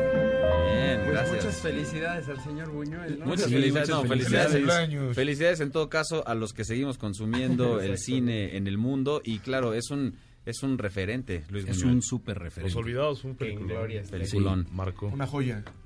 Le odiaba los premios. Odiaba los premios. Ganó premios y los odiaba. Odiaba las fiestas, odiaba que le dieran premios y odiaba que le dijeran que hacía las cosas bien. De- y cuentan que desde la primaria. De acuerdo, si eran, es, es que son como estos, no sé si esté bien dicho, eh, pues estos artistas, porque le iba a decir beatnik, pero son de estos artistas eh, diferentes de la época. Diferentes, que se quieren mantener en el anonimato. De O sea, acuerdo. no les gusta... Muy reservados. Exacto. En 1978 le dieron el Premio Nacional de las Artes aquí en México y escribieron Luis Buñuelos. Bien, No me México. digas, Luis Buñuelos, no me digas, es que, ay, no puede ser. Y Luis- co- Luis Buñuelos con miel, ¿no? Que casi. No puede ser. no Casi, puede casi, ser. casi. Siempre pasa. Sí, ya sé. Sus últimas palabras fueron, ahora sí que muero. Y pim, se fue. Literal. Así. Literal. Increíble, Así increíble el trabajo de Luis Buñuel, increíble la biografía, la historia, todo lo que hay detrás de estos personajes que te digo, son, son muy relevantes y son muy interesantes porque la propia vida de estos personajes es así, interesante. Exacto, exacto. Saber Las de su vida- decisiones que toman. Saber de su vida es genial y además lo que, lo que hicieron es genial también. Exacto, el legado. Exacto. El legado es bastante bueno. Gracias, Paquito Lepe. En este caso, otro dato sabrosón, pero tenemos que continuar porque hay más. En este caso, llega la sección de la seducción una vez más. Para que no se apague la llama del amor, esta es la sección de la seducción con Carlos Ramírez.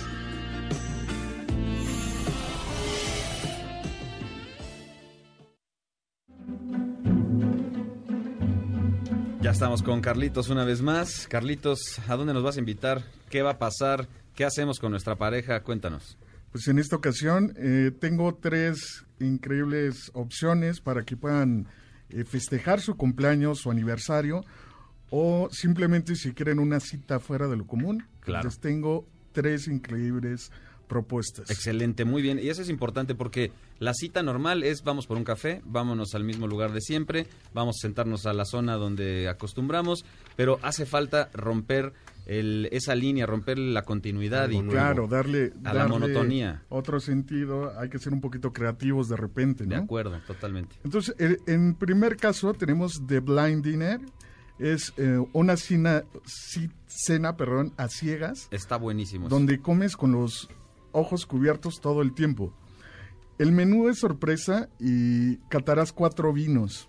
Dicen que de la vista nace el amor, pero para esta ocasión tendrán que desarrollar sus otros sentidos para agarrarle el amor a la comida. Claro, es que ese es el punto ahí. Es bien interesante este, este lugar porque justo cenas, vas con tu pareja o vas con tus amigos y te, te vendan los ojos. Entonces, la degustación y el momento eh, en términos del, pues sí, del gusto, creo que es- crece, ¿no? Entonces, cuando dicen que cuando te bloquean un sentido, los demás Se tienen más intensifican. fuerzas, se Claro. intensifican. Entonces, como bien dices, Carlos, puedes empezar a Sí, y degustar aparte, más. o sea, eres libre de, de quitarte el antifaz que te dan, si es que te incomoda. Si sientes miedo. Sí, y aparte, obviamente, si, si te sientes incómodo, este, porque te vas a ensuciar y demás, hay personas que, que están como a- a- al pendiente de ti para que, pues, tengas este, los servicios necesarios y toda tu cena sea, pues, una, una cena de maravilla. Para que no andes tentando por, por la mesa, ¿no? Por Sí, toda la mesa a ver qué, a ver qué andas perdón, agarrando. esa es mi concha. Ay, disculpe usted, señorita. No, y al final, bueno, ya te dicen qué, qué es lo que estás cenando. Aquí la, la idea es que puedas disfrutar de, de, como estábamos mencionando, todos los sentidos, de que puedas eh, disfrutar un momento mágico y diferente con tu pareja. Por supuesto, esa es la idea. La verdad es que sí está bueno. Se llama Blind Dinners. Es correcto. Sí, ¿verdad? Cenas a ciegas. Muy bien. ¿Dónde, dónde están o dónde- cómo los podemos encontrar, Carlitos? Mira, eh, se encuentran en la colonia Santa Catarina en Coyoacán y tienen otra eh, otra sede y es una casona porfiriana en la colonia San Rafael. Ok, buenísimo.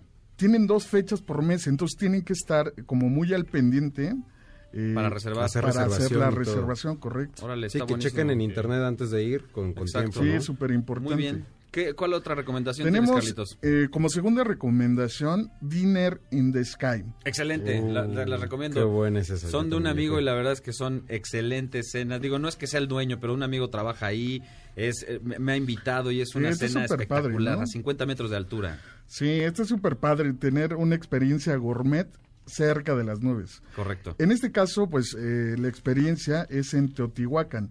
Tienen una eh, Grúa, grúa donde te elevan a, Sí. a unos cuantos 50 metros, tengo entendido. Son 45 aproximadamente- metros de altura. Entre 45 Le bajaron 50. 5 porque estaba muy alto, pero bueno, Porque son- hacía frío. Exactamente, pero esto- esta, esta altura es verdaderamente significativa. Cenar a esa altura ya es cuando aparte, dices, sí, "Órale". claro, el escenario es perfecto para sentarte a la mesa y pues obviamente vivir de, de una experiencia llena de adrenalina con una deliciosa comida, porque como lo vuelvo a repetir, es comida gourmet y llevan a los mejores chefs de- del mundo. De hecho, están ahí el chef y el tender, el bartender arriba contigo, te están En sirviendo. el centro de la mesa, ¿no?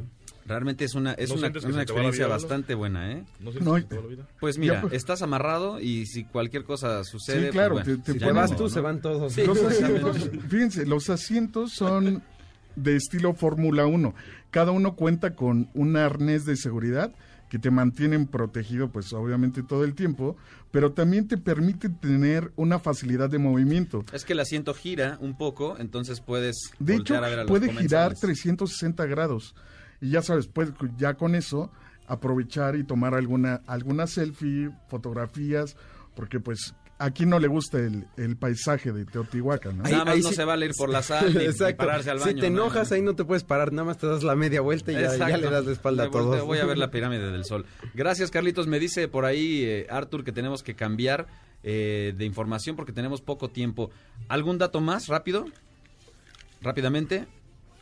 Pues nada, que, pues, que Di- vayan y que disfruten Sky, las cenas. Dinner in the Sky y Blind Dinners. Blind Excelente. Dinners. Son dos buenas propuestas que tiene Carlos para en esta ocasión para que hagas algo diferente con tu pareja. Son las 8 con 20 minutos. Continuamos en Ideas Frescas. Todavía hay más información.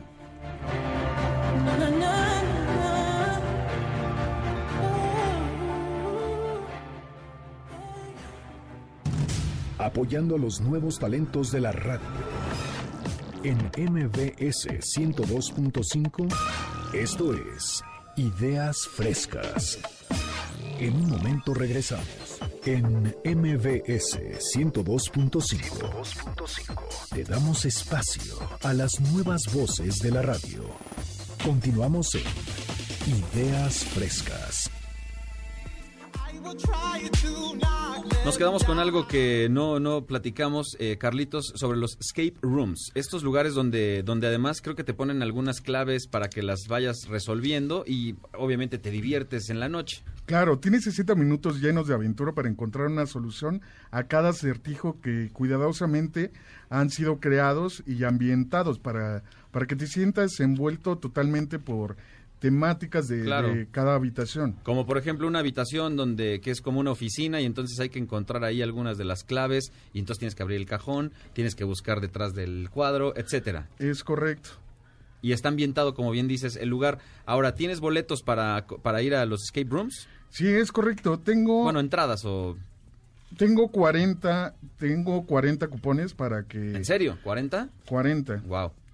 Para que se animen y puedan vivir esta experiencia que aparte pues obviamente es salir de la rutina y son 40, bueno, 20 Vamos a dejarlo 20 dobles, ¿no? Son 20 cupones del 20% de descuento y 20 de una entrada gratis para una persona acompañada de otra. Excelente. Entonces, la idea aquí, vamos a comunicarnos, Es les voy a dar los teléfonos de cabina para que en este momento puedan llamar y se lleven estos tiquetes. Es importante recalcar que estos boletos los va a regalar Carlos directamente. Así es que comuníquense a cabina y aquí los hacemos una lista y nos ponemos de acuerdo con Carlos para que reciban sus entradas y visiten los escape rooms 5166-102.5, 5166-102.5 para que llamen en este momento. ¿Quieren conocer los escape rooms? ¿Alguna vez les han platicado de esta experiencia? Carlos se trajo unas, unos pases para que los puedan conocer, así es que comuníquense y se los regalamos ahora mismo. Y si les parece, cambiamos de ideas, nos vamos directamente a la olla de los tamales, que me parece que ahora nos vamos con algo musical. Esto es La Olla de los Tamales. Con Paco Lepe.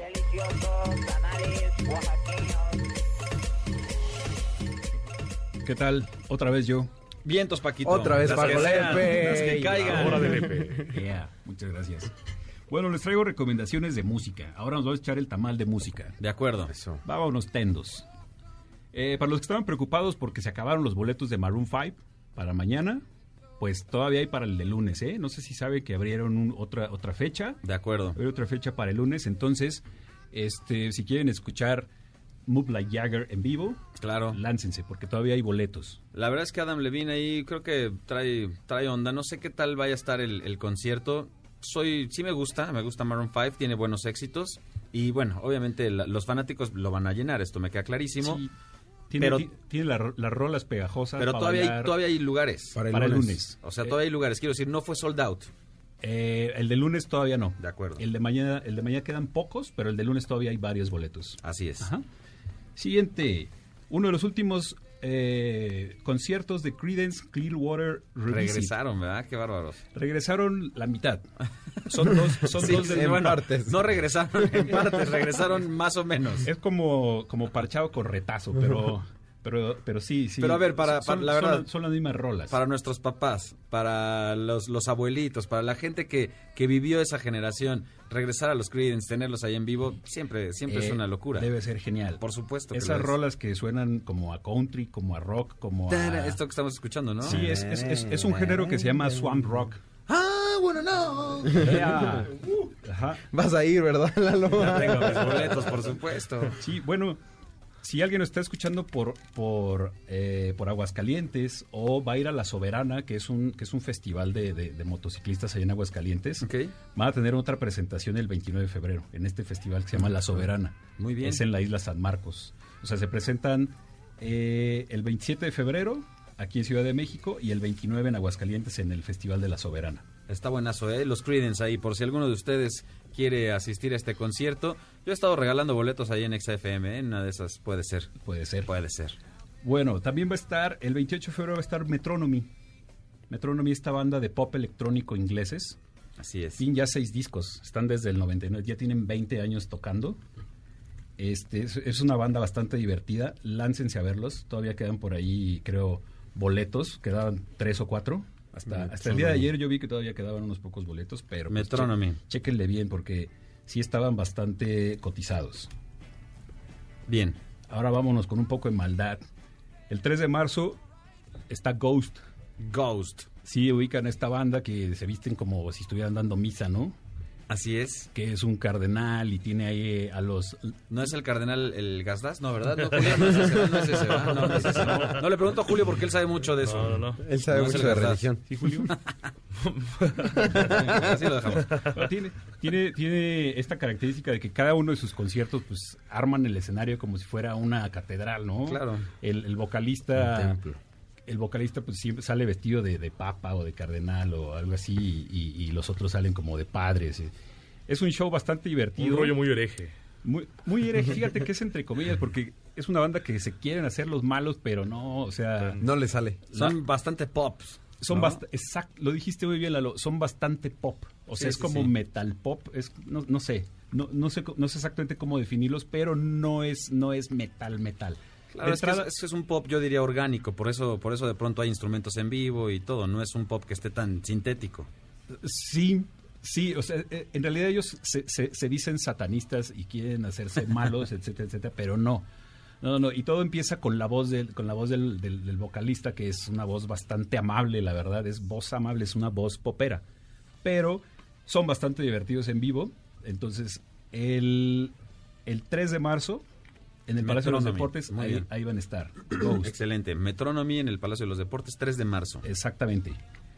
Y les tengo una recomendación de un disco que ya ti- salió hace un poco menos de un mes.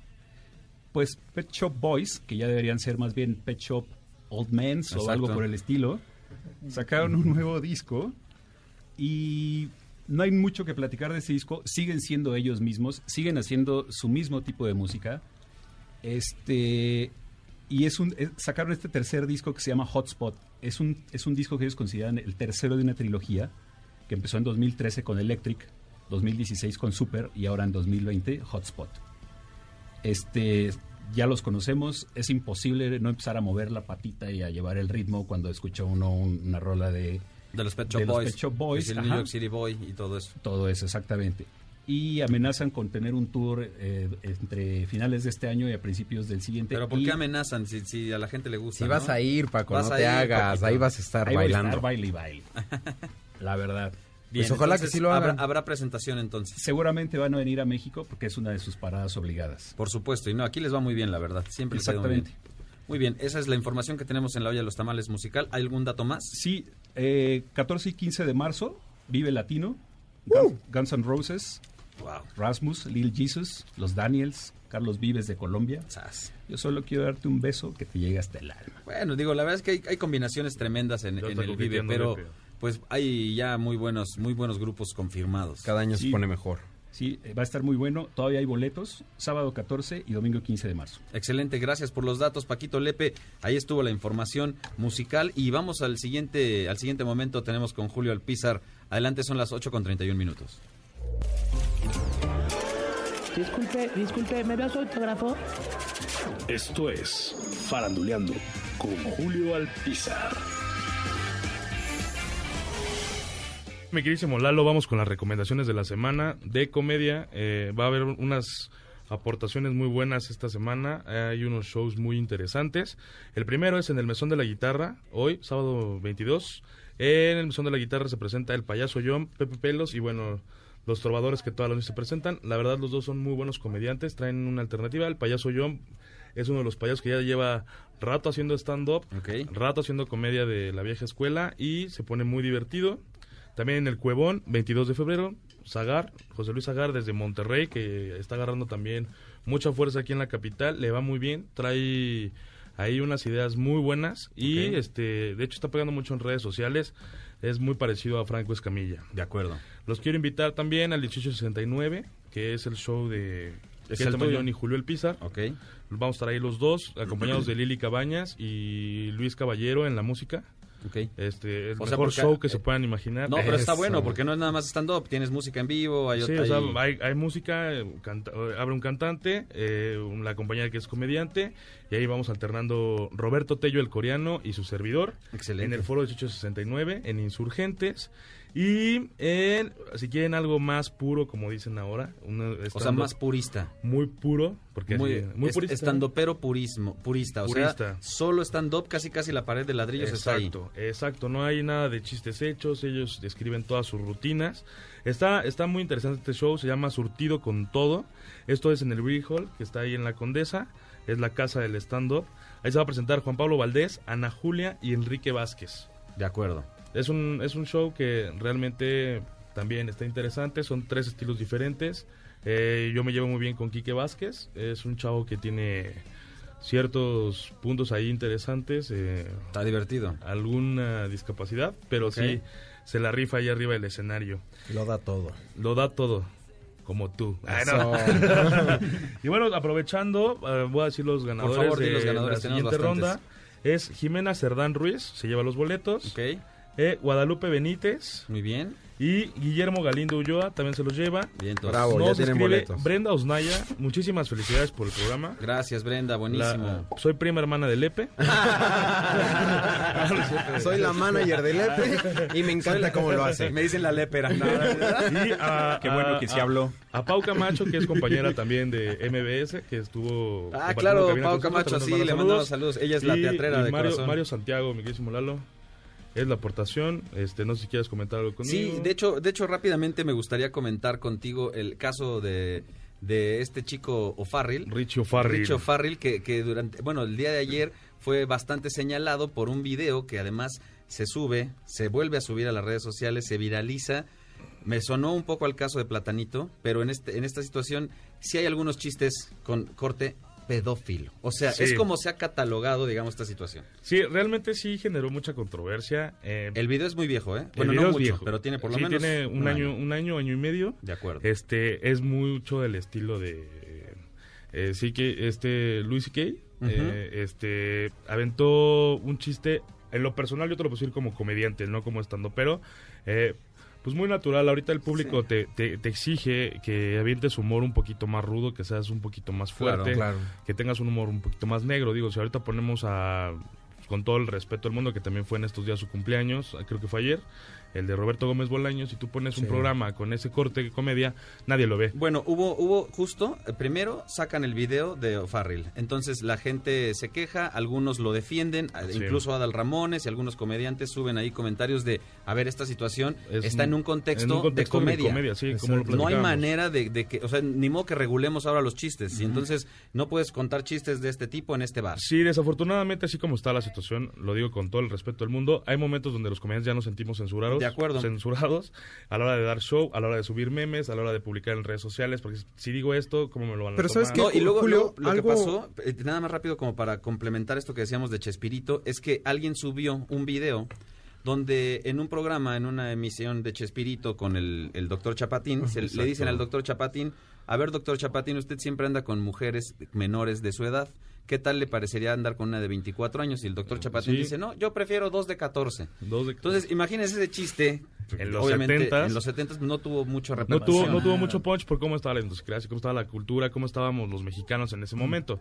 Ahorita el chiste que hizo Richie Farrell, en punto personal, yo digo que está malinterpretando, se está exagerando y nos está subiendo al tren del ya saben quién. Y complica a los comediantes porque de pronto estás pensando ya en el show de mejor me voy a evitar esto para no regarla Exacto. y entonces te baja un poco también. Entonces ya el también tú ya te vas censurando y te vas limitando. Entonces, señores, hay que aguantarnos un Hay que ser empáticos O sea, hay con que todas las situaciones. empa- empatía. Hay que entender el contexto, yo creo, ¿no? No podemos empático. llevar a O'Farrill a contar chistes en un hospital. O sea, lo vamos a llevar a un bar. punto, ¿no? Y ahí, si ya estás en ese contexto, pues también hay que aguantar vara. Así es, mi querísimo Lalo, y pues bueno, esto fue Faranduleando. Excelente. Julio. Gracias, Julio Alpizar. Hay invitaciones todavía. Comuníquense y gracias a los que también están llamando para eh, eh, disfrutar el programa.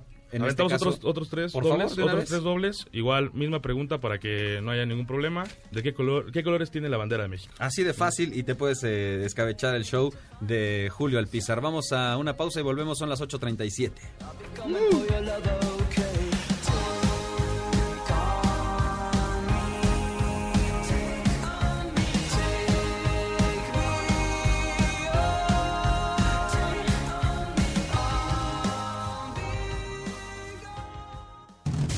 apoyando a los nuevos talentos de la radio.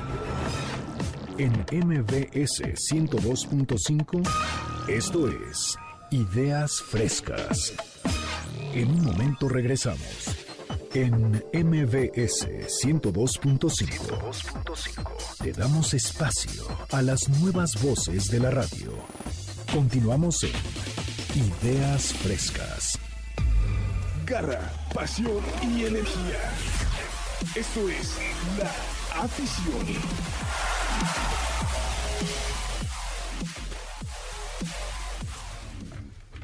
Y llega la hora del catorrazo, mi estimado Lalo. Venga, vámonos con todo porque efectivamente Pónganse es- los guantes. vamos a subirnos al ring. Vámonos con Toño Lupe y Anita porque el día de hoy Deontay Wilder se enfrenta a Tyson Fury. Es la segunda pelea, se repite esta cartelera. Qué agarrón, ¿eh? Este, este tiene un antecedente muy interesante, Lalo. Así es. Eh, se, se enfrentaron el pasado 1 de diciembre del 2018. Fue una confrontación eh, pues en donde Tyson Fury demostró un- una mejor pelea, demostró más capacidad, conectó más golpes. Sin embargo, para los jueces esto no fue determinante y se fue en una eh, decisión dividida, un empate en las tarjetas. Se fue prácticamente con, con la homologación para ambos, ambos pugilistas. Oye, pero Tyson Fury no ha recibido una derrota. No, no, no. Tyson Fury no ha recibido una derrota, pero también un dato matón es que no, no ha aportado el cinturón al día de hoy, Lalo. Entonces, está en disputa el título mundial del Consejo Mundial de Boxeo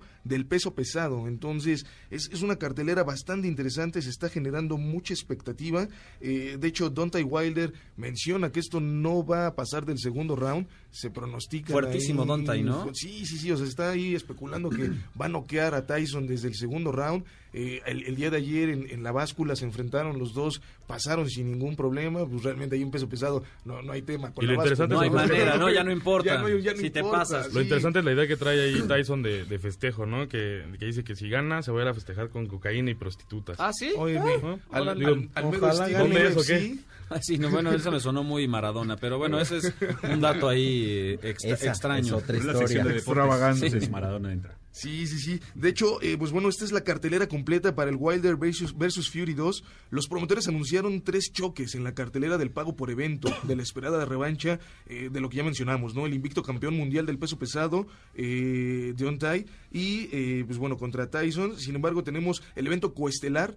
El ex campeón mundial de peso pesado, Charles Martin, enfrentará al ex retador al título, Gerald el Gallo Negro en Washington en una eliminatoria de título de peso pesado de la Federación Internacional de, de Boxeo, esto eh, pactado a una pelea de 12 asaltos. La, la cartelera de pago por evento también incluye la eh, participación del el peso super gallo de la OMB, Emanuel el Vaquero Navarrete, quien defenderá su título contra el contendiente filipino Geo Santísima. Estos filipinos ya es que vienen muy fuertes desde, es, desde, que desde invitaron, sí, oye, Desde Filipino Flash, todos nos traen ahí de repente como sus hijos, ¿no? Entonces, Sí. pues vamos a ver que el, el, el vaquero Navarrete nos pueda poner ahí nuevamente en lo alto. Y- Por historia, buenos pugilistas, vamos Sí. a ver que si efectivamente este vaquero viene con todo y saca ahí las armas. La verdad es que siempre son unos, unos encuentros bastante cerrados. eh, Es, es bastante interesante el poder ver a, a un mexicano y a un filipense nuevamente arriba del cuadrilátero dando lo mejor de sí, ¿no? Y en la primera pelea, pues bueno, ¿quién va a abrir? Prácticamente va a ser eh, Togri Inferno, la fundora, que se enfrentará al exolímpico australiano Daniel Lewis en una batalla pactada a los 10 asaltos, Lalo. Esto es, lo- esto es para este fin de semana. La, la hora de los moquetazos se va a poner tremenda, pero la batalla importante, la de Tyson Fury Es y correcto. Dayton. Es correcto, reiteramos, esto va a ser el día de hoy, se celebra en Las Vegas, Nevada, en el MGM, en Grand Garden Arena, y pues bueno, ustedes lo podrán sintonizar eh, eh, ahí con, con los amigos, con unas buenas cervezas, la hora del, del moquetazo, en donde pues, se va a poner muy interesante, ¿no? Y, Y recapitulando... Deontay, Deontay, porque yo dije mal el nombre ahí, es que está complicado ese nombre. Eh, Deontay Wilder. eh, Yo, yo lo hablé con mi inglés guadalupano. Vámonos. Está bien, no importa.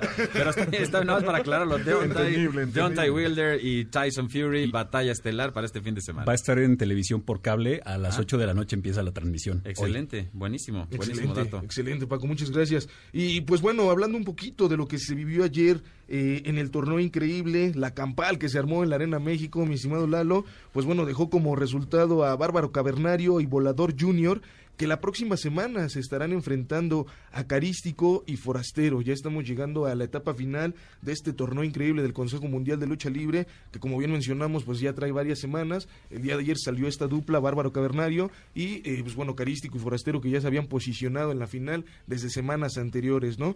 Eh, recapitulando un poco, pues bueno, los técnicos, Magnus, Retro y eh, co- con, del bando técnico se enfrentaron a Kuma y Espanto Junior. ¿Cuál aplicó? La de caballo.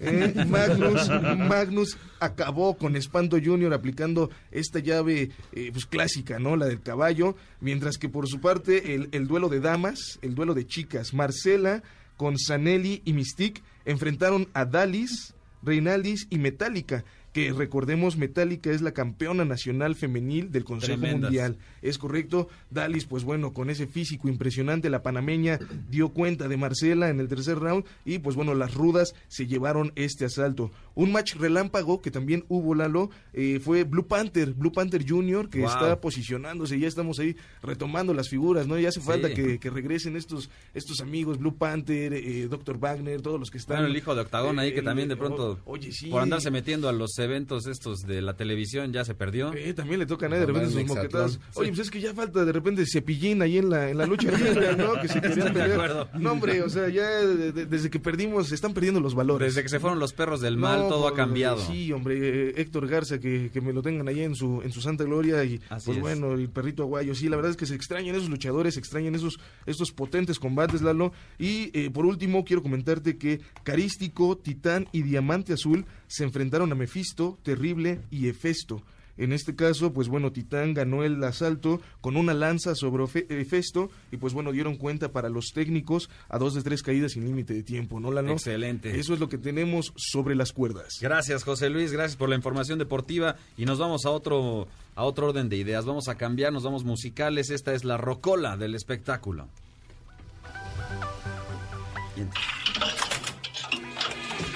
La rocola del espectáculo.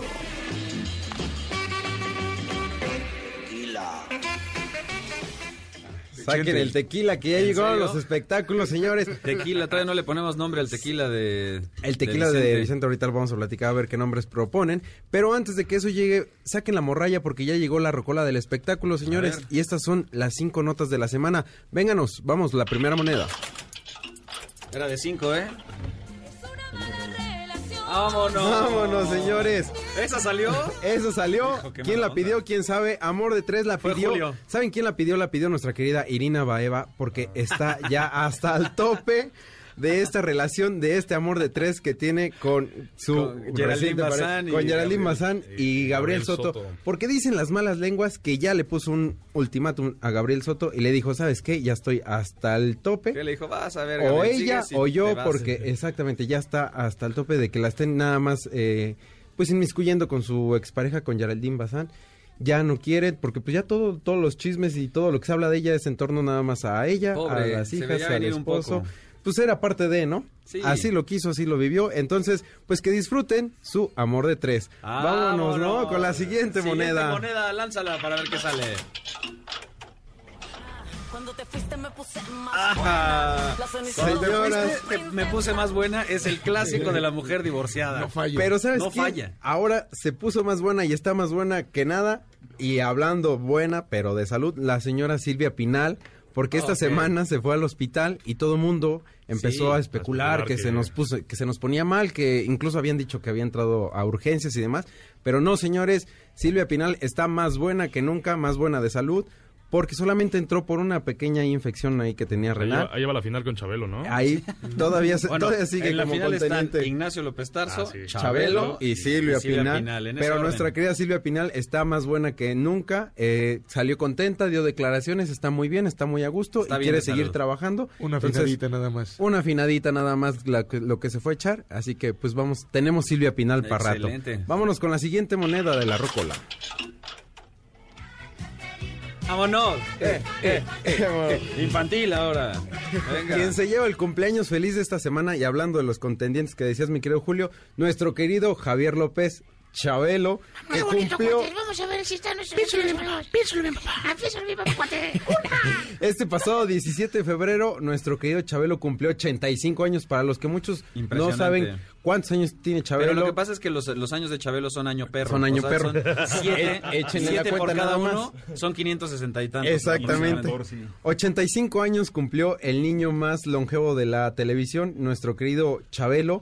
Pues la pasó, la sigue pasando bien eh, en su casa, descansando ya. Pero ahí, ahí tenemos Chabelo para rato también, Son- igual son- que... eh, son- somos mala onda los, los eh, fanáticos porque nada más aparece alguna situación de Chabelo ya lo queremos exterminar. Sí, ya eh, para cualquier cosa. Ya nada más estamos esperando, estamos ahí. Entonces creo que hay que tomar en cuenta más la carrera y el trabajo de, personalidades como Javier López Chabelo. Larga vida. a- Larga vida, definitivamente. Larga vida a Oye, la pero imagínate el festejo, ¿no? Dices, Chabelo, ¿qué quieres? ¿Tu regalo o la catafixia?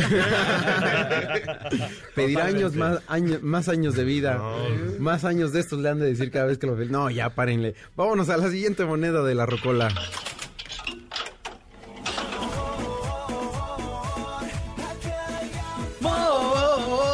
Aquí hay amor. ¿Sí hay amor o no? Sí, hay amor. claro, que hay amor. ¿Y saben dónde también hay amor? Con nuestra guapa actriz y modelo Eisa González y el jugador de los Patriotas de Nueva York, Julián Edelman, porque desde el Super Bowl los han Sí. visto muy juntitos, muy en arrumaco, salieron a cenar el 14 de febrero juntitos, no han dado declaraciones. Desde antes, ¿eh? Ya ¿Desde antes? desde antes Sí, se ya, estaba- ya hay fotos desde antes Sí. del Super Bowl. Y Fíjate. fue tendencia en la semana en Twitter, ¿eh? Y fue tendencia en la semana. No han declarado, no han dicho que, que sí andan, que son novios. Todos somos Ed. Pero todo mundo cree que, como dice Chino y Nacho, ahí hay amor, aquí hay amor, y pues ojalá, porque es una bonita ver. pareja, ¿no? Y el 14 de febrero no sale con amigos, la verdad. Sí, no. Que no digan que no, que no trae Que son algo, amigos, no, no, no, no, ahí, amigos, sí, sí hay algo ahí. La ardilla trae algo. Ahí hay amor. A Edelman le dicen la ardilla. Ahí hay amor y que no Yo se pensé que hagan. te referías a otra cosa. Y pues, qué padre, qué buen comentario, pero no. No, no, no. Ahí estuvo la aclaración. Ahí estuvo la aclaración. Ahí Aparte ella es muy guapa, ¿no? Bueno, a mí Guapísima, muy cada guapa. vez se- se Digo, pone sí, más muy guapa, muy guapa. Señores, échenle la última moneda a la rocola que ya casi nos vamos. ya me quedé sin cambio.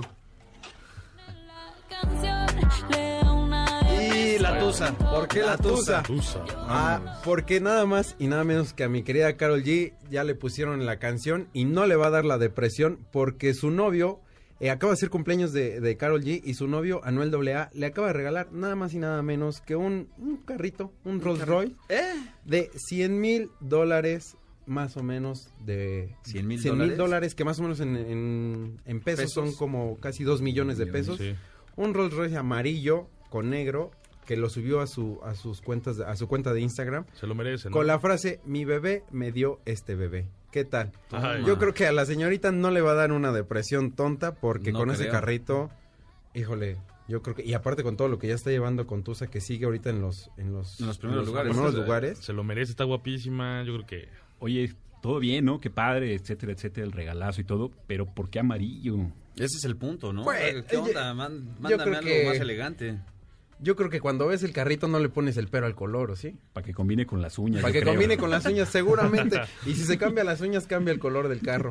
Pero bueno, esa inversión es tremenda. No, bueno. Eh, esa sí es manera de conquistar a alguien, ¿no, Carlos? Imagínate entregar ese auto. Hombre, con eso ¿Qué, afloja ceni- porque qué afloja. cenitas en el aire, ni, ni a Qué oscuras, blind ni dinner, nada? ni qué Claro, nada. y, y siempre hay como, como de, de todos colores, de todos sabores, todos Claro. tenemos gusto para todos. Exactamente. Entonces, el Pues, amor está en todos lados. Ahí Muy estuvieron bien. los chismes de la semana con sus cancioncitas. Excelente, la verdad es que muy buena la rocola. Vámonos a la pausa y regresamos porque hay que cerrar esta transmisión. Todavía tenemos un poquito más de información. En este momento son las 8 con 53 minutos. Pero si le ponen la canción, le da una depresión tonta. Llorando no comienza a llamar. apoyando a los nuevos talentos de la radio. En MBS 102.5, esto es Ideas Frescas. En un momento regresamos. En MBS 102.5, te damos espacio a las nuevas voces de la radio. Continuamos en Ideas Frescas. La buena de la semana.